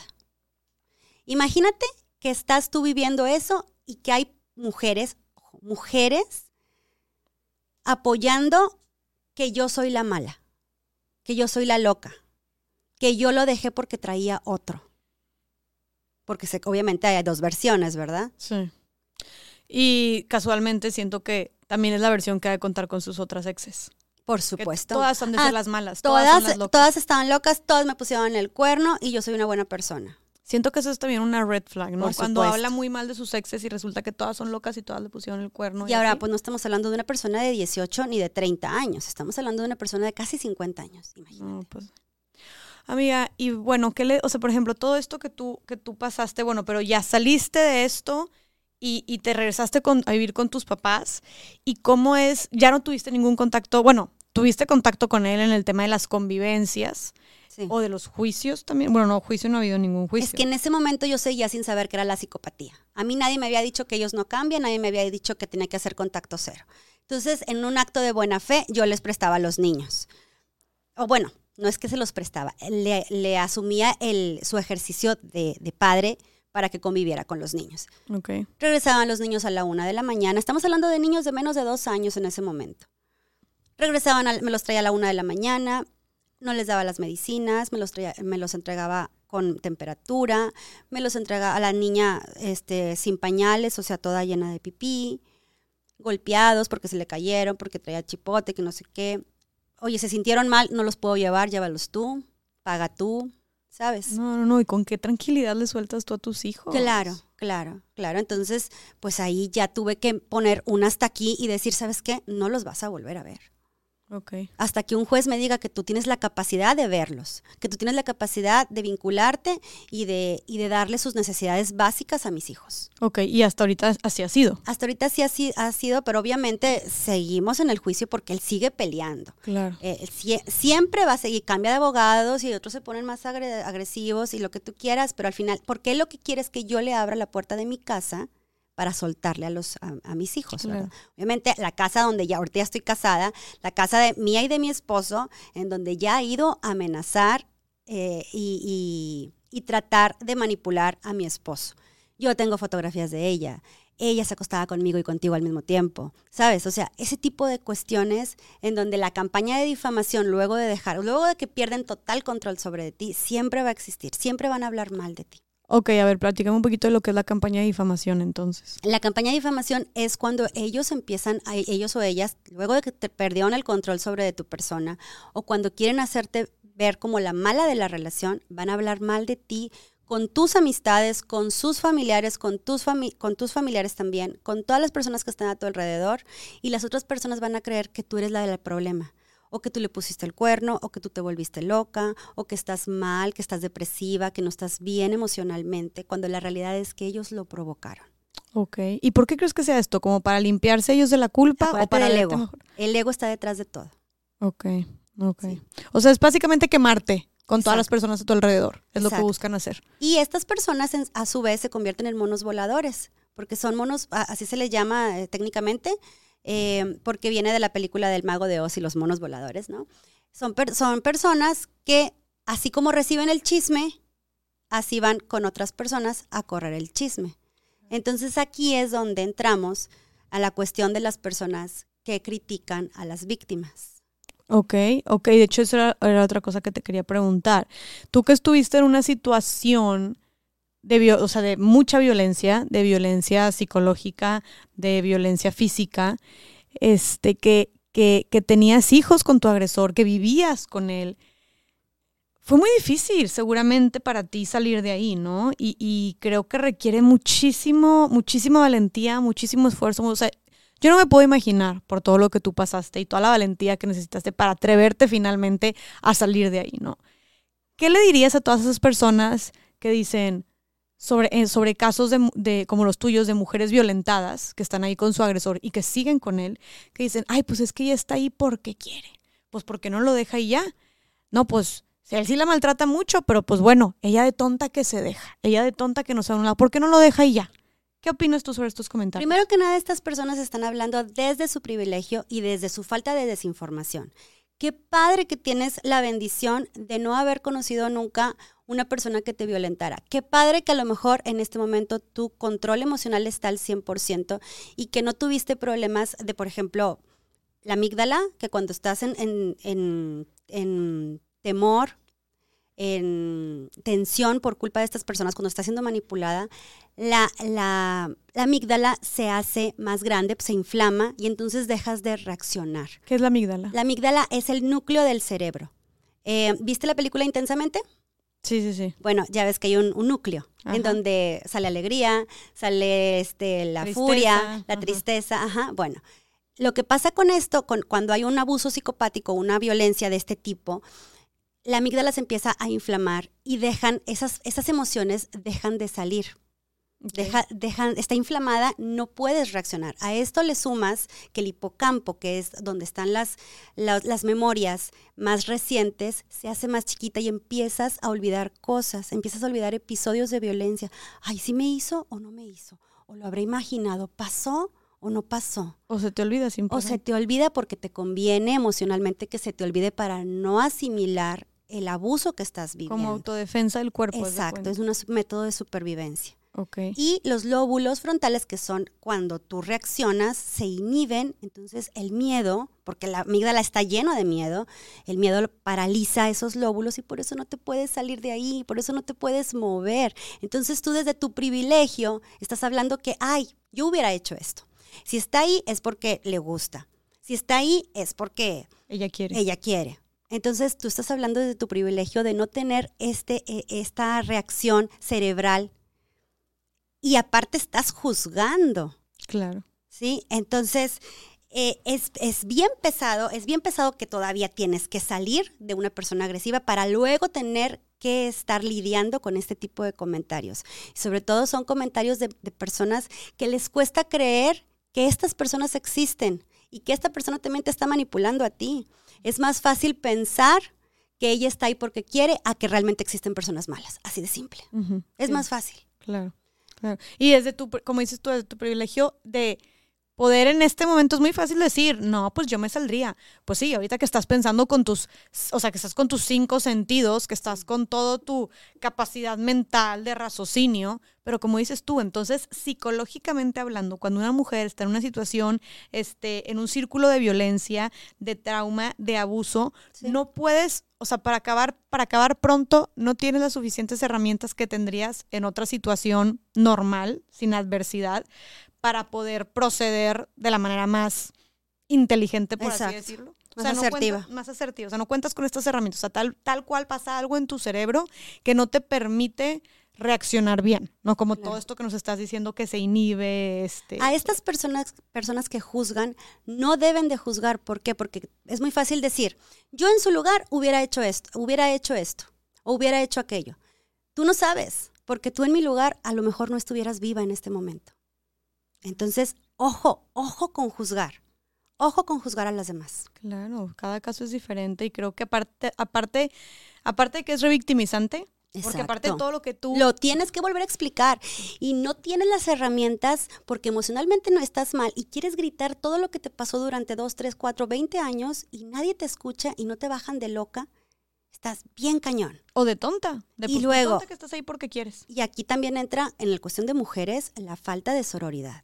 Entonces, todo este movimiento feminista y todo lo que se está luchando, gracias a ti por juzgar, por juzgar a alguien como yo, le estás dando retroceso. Nos estás devolviendo 100 años atrás. Claro. Entonces, ojo, porque seguimos poniendo la, culpa en las mujeres sí, y no en el agresor. exacto. Desviamos la atención del verdadero problema, que no es las mujeres que se dejan, entre comillas, que están ahí porque quieren, entre comillas, sino más bien los hombres que agreden. Por supuesto. Hablando obviamente en el caso de, de violencia contra las mujeres, ¿verdad? Pero como tú dices, la psicopatía pues pasa tanto de hombres contra mujeres como mujeres contra hombres. Ahorita que dijiste eso, en la cuestión de la psicopatía es importante, tú lo has dicho, yo también lo he investigado. Estamos hablando de un 49 a un 52% de que las, la, la violencia hacia la mujer, exclusivamente hacia la mujer, es de la pareja o de la expareja. Ajá, Entonces, aquí estamos hablando de una cantidad grande de psicopatía. Claro. porque dentro de las asociaciones en contra de la violencia a la mujer y donde yo he trabajado, aproximadamente un 85 a un 90% cumplen con las características de la psicopatía integrada y el otro 15% entran, por ejemplo, lo que platicabas en el podcast anterior, eh, las drogas, el alcohol, que únicamente cuando se toman o se drogan se ponen agresivos. Entonces es importante recalcar que estas personas, estando borrachas o no estando bor- borrachas, drogados o no, van a ser agresivos. Esto no hace la diferencia, al contrario, ellos son adictos a la adrenalina, les encantan los vicios. Entonces se puede decir que la, o sea, que una persona sea psicópata está directamente relacionado, o sea, la violencia contra la mujer está directamente relacionada con la psicopatía. Totalmente. El bullying, el mobbing, el, ab- el abuso sexual, El la trata de mujeres, el gaslighting y las pandemias impuestas también. Las pandemias Y impuestas. los- la, la corrupción, la política, todo eso. Ok. Porque detrás de todo eso hay una mente macabra y una mente calculadora que provoca el aislamiento, que provoca que te calles, que provoca tu sufrimiento. Y, la, y sobre todo, bien importante, el miedo es el que impera totalmente en una relación con un psicópata. Pris, algo que, ah, que fue como también muy característico de tu caso fue que tenías hijos con tu agresor. ¿Qué le dirías tú a todas esas mujeres que están siendo maltratadas, pero que por sus hijos, porque tienen hijos con su agresor, no lo dejan y no se van de ahí porque quieren, porque piensan que están haciendo lo mejor para sus hijos, para protegerlos, para no ser que pasen un mal rato? ¿Qué les dirías tú? Primero que nada, no las vamos a juzgar, no las vamos a criticar, por supuesto que no. Hay que ayudarlas a estas personas, hay que darles herramientas e información. ¿Qué les puede pasar a tus hijos si siguen ahí? ¿Qué les puede pasar a tus hijas si siguen ahí? A estas mujeres les falta información. Ellos, ellas no pensarían que a lo mejor están criando un macho en potencia, que a lo mejor están criando a una mujer que se va a dejar violentar. Porque están viendo ese ejemplo. Claro, porque están viendo el patrón, ¿no? Y aparte, estos, eh, estos, es, las mujeres, específicamente las mujeres que están siendo agredidas, le dejan de prestar atención a los niños por estar al pendiente y girando alrededor de este sol negro. Muchas veces se ve con estos niños que el más grande o el más vivaracho del- de, los niños, vamos a suponer que son dos, tres, cuatro, es el que termina criando a los hermanitos porque la víctima, la mujer, está ensimismada en el psicópata o en el agresor. Entonces, hay que pensar, tú como madre, como madre empática que sé que eres, de que los niños necesitan una madre al 100% de sus capacidades mentales. Necesitan una madre que esté feliz, necesitan saber lo que es el amor, el mundo necesita más amor y tú como madre de niños violentados por un padre o tú violentada por el padre de, tus, de los niños, tienes el poder de beneficiarles la vida, de generarles una vida más, más, más alegre, más cordial, más feliz a tus hijos.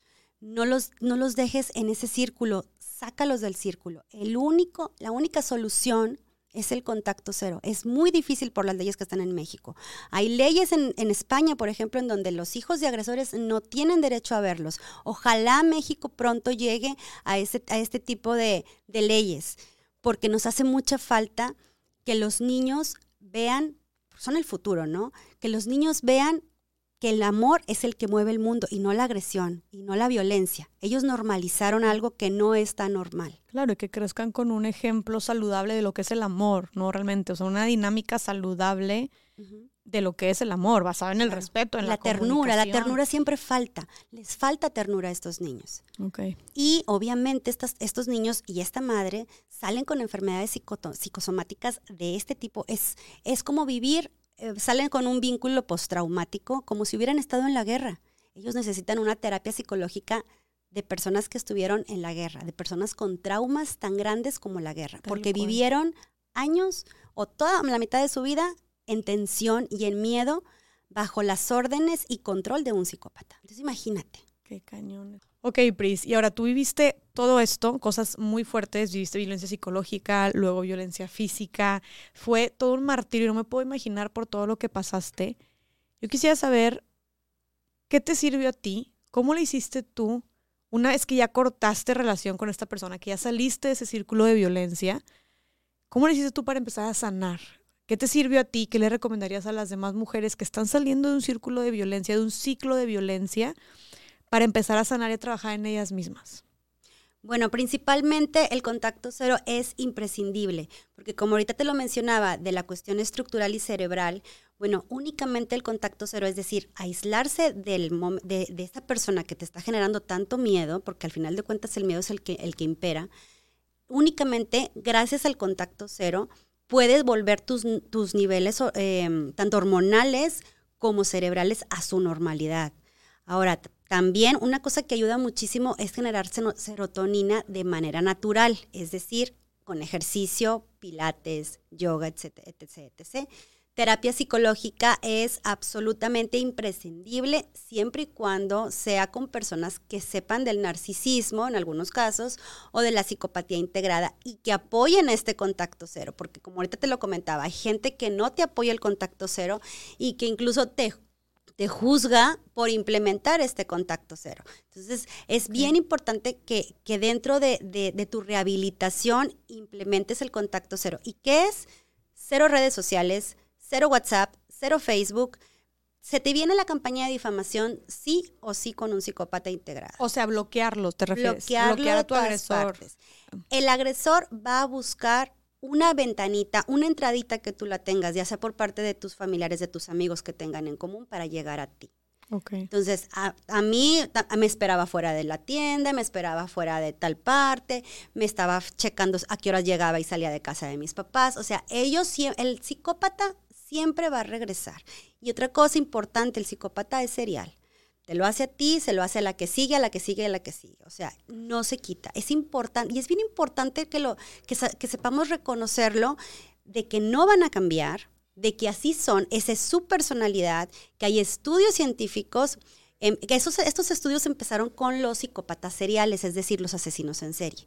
La, el, estudio de la psicopatía empezó gracias a ellos. Entonces, por eso por muchos años y por mucho tiempo pensamos que los psicópatas pues son, y gracias también a la industria hollywoodense, pensamos que esos son los psicópatas, los que están locos, los que matan por gusto, los que violan por gusto. Y sin embargo, hay estudios recientes en donde a los agresores domésticos les están haciendo los mismos estudios y cerebralmente tienen la misma estructura que un asesino serial, que un dueño de una secta, que políticos corruptos, que personas que generan eh, bullying, mobbing, o sea, realmente estamos hablando de personas que no tienen empatía. Entonces la empatía no se trabaja, no la sientes, no la sientes y no cambian. Y evidentemente es importante que la víctima sepa que si, que si no tienen empatía, no tienen la capacidad de amar no como tú y yo como personas empáticas sabemos. El amor es aceptación, el amor es cariño, el amor es responsabilidad, el amor es confianza. Ellos no la pueden sentir por sí solos. Entonces, hagas lo que hagas, te comportes como te comportes, ellos no van a cambiar. Es súper, súper importante que lo sepamos.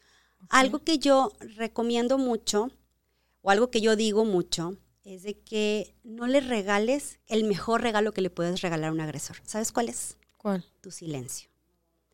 El mejor regalo que tú le puedes dar a un agresor es tu silencio. ¿Por qué? Porque, porque si tú no hablas... Va a seguir haciendo las suyas. Claro, y se quedó ahí. Y el crimen quedó perfecto.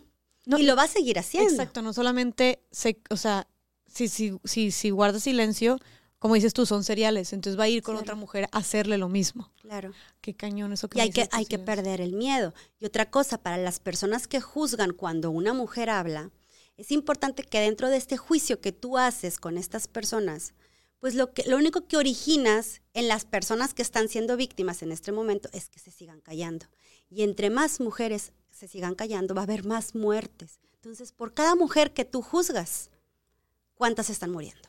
No sé cuántas, no tengo el índice, pero hay mujeres muriéndose porque tú estás juzgando desde tu privilegio. Claro, porque estás precisamente promoviendo esta cultura. Machista también. Ajá, machista revictimizante, donde se fija más en las mujeres, en lo que están haciendo mal y en por qué se quedan ahí, y ellas que se dejan, y ellas que tontas. Claro. Y justo hace que las mujeres, como dices tú, aguanten, se callen, se queden ahí, se sientan culpables. Y está haciendo que se queden en ese ambiente hostil que, con una violencia que se va a seguir desarrollando, que va a seguir creciendo y que puede llegar a casos fatales y al último de los niveles de violencia contra la mujer más extrema que es el feminicidio. ¿no? Exactamente. está muy fuerte esto que dices, es Otro punto importante también es hacer la lista de horrores.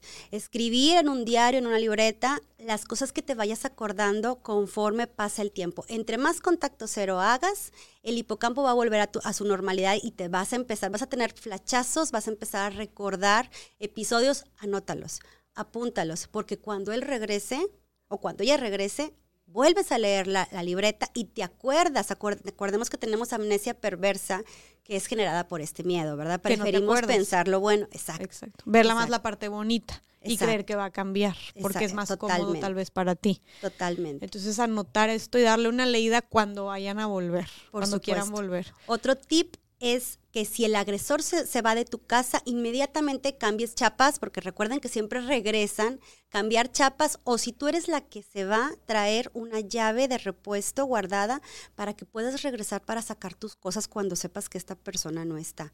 Y otra vez, no avisar que te vas a ir, hacerlo de una manera planificada, organizada, que no se dé cuenta.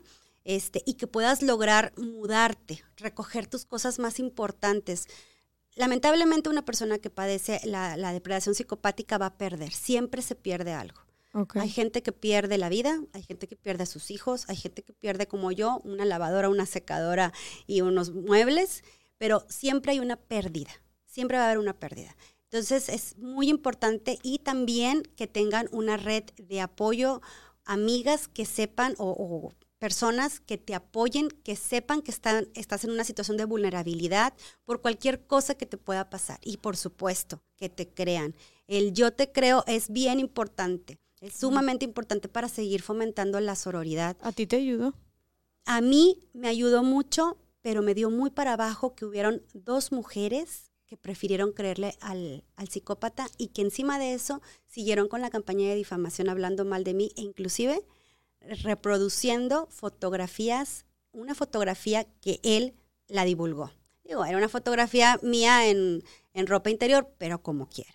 Ahí está también la ley Olimpia, la, la, violencia digital. Claro. Con un psicópata pasas por todas las violencias que te puedas imaginar. Entonces, imagínate que la misma mujer te dice que están reproduciendo esta fotografía porque estás en boca de todos y que él lo hace adrede para que yo termine con mi novio. ¿Sabes? Claro.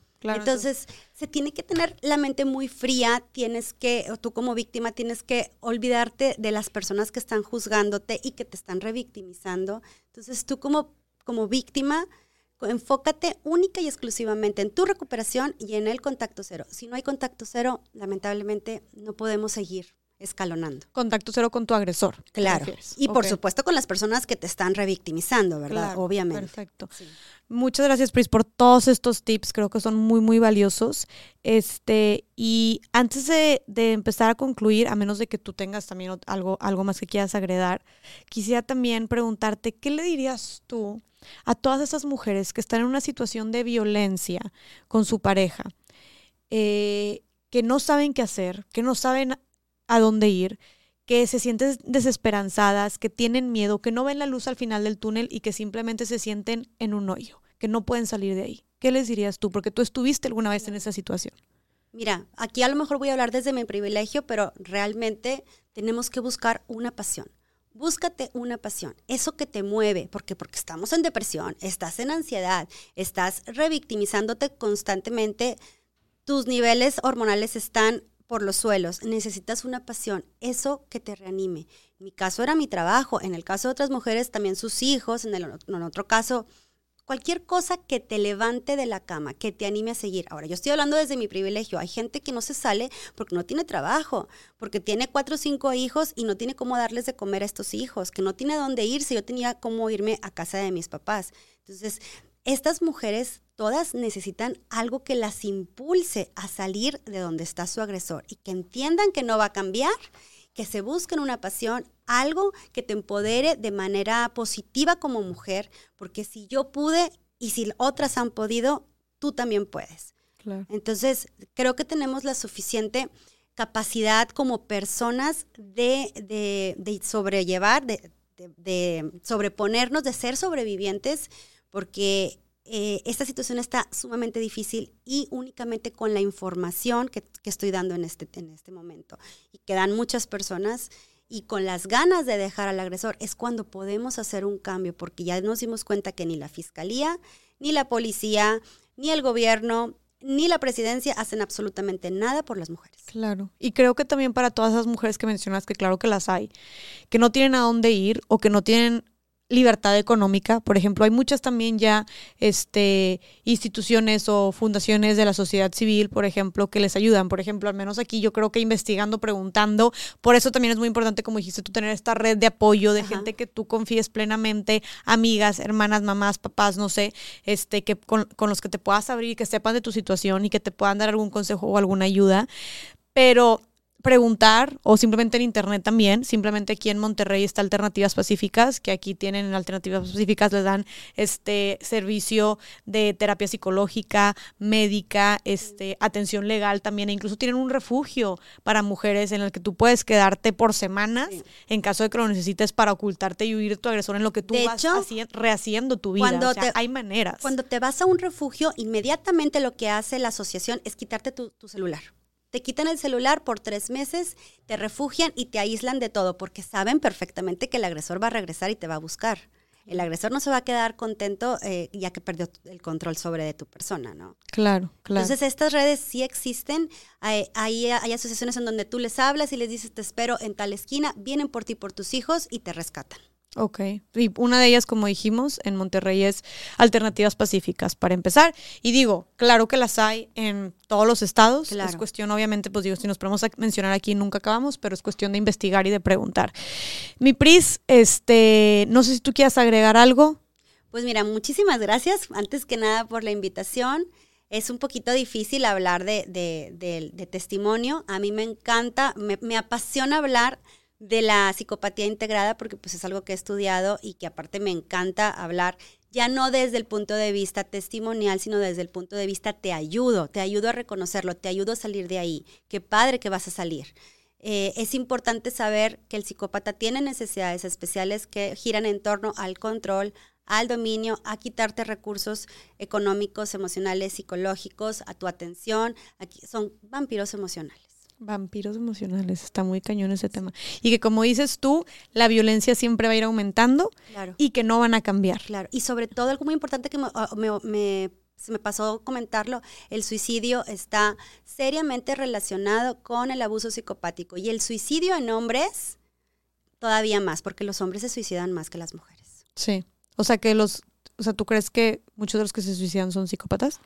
No, al revés, Víctimas. víctimas. Que, que no, como no pueden procesarlo por lo mismo de la perspectiva de género, que el hombre no llora, que el hombre no sufre, que el hombre se aguanta. No puede verse vulnerable, no, puede, pedir exacto, ayuda. Entonces, ¿qué pasa? Se suicida. No, qué cañón está. Claro, las mujeres también, ¿verdad? Pero se ve más en hombres. Claro. Y así como para resumir, este, todo lo que mencionamos, me encantó que fuiste contando tu testimonio y diciendo, este, esto es una característica, esto es una característica. Resumidamente, ¿cómo podríamos nosotras, si estamos así como dudándole con nuestra pareja, o, o hombres y mujeres, cómo podríamos identificar así puntualmente si estamos con algún psicópata? Las características principales es eh, el encanto superficial, altamente manipuladores, mentirosos en potencia, eh, no tienen remordimiento, no tienen culpa, eh, son egocéntricos, múltiples parejas a lo largo de su vida, parasitismo, es decir, que se alimentan de los recursos económicos de las otras personas, que pueden trabajar, pero a la vez son de esos que eh, fraudes y fraudulentos y todo eso. El control, intolerancia a los impedimentos y pues bueno, prácticamente, ah bueno, también es importante decir que son controladores desde el punto de vista que planifican y organizan todo para lograr la depredación. Es decir, se, se genera una estafa emocional. Por eso no podemos revictimizar, porque fuimos estafadas emocionalmente. Se nos presentaron de esta manera y resulta que eran de otra manera. Cualquiera puede caer, inclusive los propios psicólogos pueden caer con estas personas creyendo que él es el bueno y ella es la loca. Qué cañón. Sí, estamos hablando ya de otros niveles, Claro, ¿verdad? O sea, sí. algo muy, muy, muy, muy elevado. Pris, muchísimas gracias. Ojo, ojo, ya dijimos, ya dijo aquí mi amiga, la experta y aparte sobreviviente, este, que tú tuviste una relación así con un psicópata. Las principales características de lo que es un psicópata, ya lo contó incluso ya cómo lo vivió en el día a día con ejemplos aterrizados de manera cotidiana, cómo se presentaban todos estos ejemplos en su vida. Todo esto con la finalidad de que las personas que nos estén escuchando y que tal vez estén en una relación con una persona así, ya sea amorosa o no, sentimental o no, que se pongan las pilas, este, que, que, que abran los ojos, que, que vean ahora sí que estas banderitas rojas, estas alertas, estos focos rojos, para, como dijo Pris, pues tomar cartas en el asunto y la, la, la respuesta, como dijimos, estas personas no cambian, siempre va a ser el contacto cero. Y el nunca te amaron. esa situación. Y nunca te amaron. No saben amar. No aman a nadie. Es súper importante que la gente lo sepa. Ok, ok, qué fuerte, sí. Entonces, pues hay que ponernos muy al tiro con esto. Pris, yo te agradezco muchísimo esta información porque como dijimos, casi no se habla de estos temas. Sí. O sea, casi no estamos educados en ojo porque estas personas son Y personas además es como que la verdad incómoda que nadie quiere escuchar. Ok, sí, sí, sí, 100%, ¿no? Y, y, y, y siento que sigue siendo parte de mucha desinformación, mucho tabú, yo creo. Sí. Y bueno, nos gusta hablar mucho de eso en este, en este, en este podcast. Y bueno, Vipris, pues a- agradecerte por tu tiempo, agradecerte por, por toda tu historia, por todo tu conocimiento, reconocerte todo lo que atravesaste, por todo lo que pasaste. Estás llena de fuerza, de valentía. Te admiro muchísimo, siempre te lo he dicho, te respeto bastante y me encanta que le estás dando un significado a todo lo que viviste con todo lo que haces ahorita. Simplemente el estar aquí sentada, compartir a tantas personas tu testimonio que estoy segura que les va a servir. Déjanos en, lo- en un comentario si les sirvió esto de alguna manera. Mándeselo a la amiga o al amigo, a la persona que crean que lo necesita de verdad para abrir los ojos, para alertar a más personas y que tú estés haciendo todo esto con tu testimonio. Amiga, eso es algo o sea, que no tiene palabras. Es algo sumamente valioso. Te respeto y te admiro demasiado. Gracias por convertir esta tragedia que tú viviste, que me duele muchísimo, muchísimo que lo hayamos vivido y ya lo hemos hablado muchas veces, en algo que está aportándole tanto a la gente y que tal, tal cual estás cambiando vidas a través de tu testimonio. Con una sola persona que le caiga el 20 se salga de ahí, ya le cambiaste la vida Claro, por completo. totalmente. Ya, ya hice mi labor del día. Exactamente, y eso es darle pues un significado muy grande a lo que viviste. Entonces, te felicito, te reconozco, te respeto mucho, te agradezco y te quiero también bastante. Gracias por estar aquí y pues no sé si quieras despedirte y también decirnos tus redes, donde te podemos encontrar para ver más contenido tan valioso como este. Sí, si les interesa saber un poco más de la psicopatía, yo trato de eh, este, dar publicaciones acerca del tema para tener más y más y más información. Y conferencias. Eh, claro, conferencias también. Me pueden encontrar como Silvia Priscilas, Silvia con Y, en Instagram y pues en TikTok Silvia Priscila Nava. Me encanta. Sigan a mi amiguita, este, a Pris. eh, de verdad que es increíble todo su contenido, todo su trabajo. También si quieren este, alguna conferencia. Y pues también próximamente esperamos tu libro, ¿eh? porque creo que, hace- creo que va, va a ser, va a ser muy bueno y necesario. Mi Pris, te abrazo muy fuerte. Gracias por estar aquí. Y pues bueno, gracias a todas las personas que se quedaron. Platíquenos qué tal, qué tal les pareció, si les cayó el 20 en algo, si se identificaron con alguna cosa o si creen que le pueda servir a alguien más. Y nos vemos en el siguiente episodio de Más Allá del Rosa. Les mando un abrazote. Bye bye.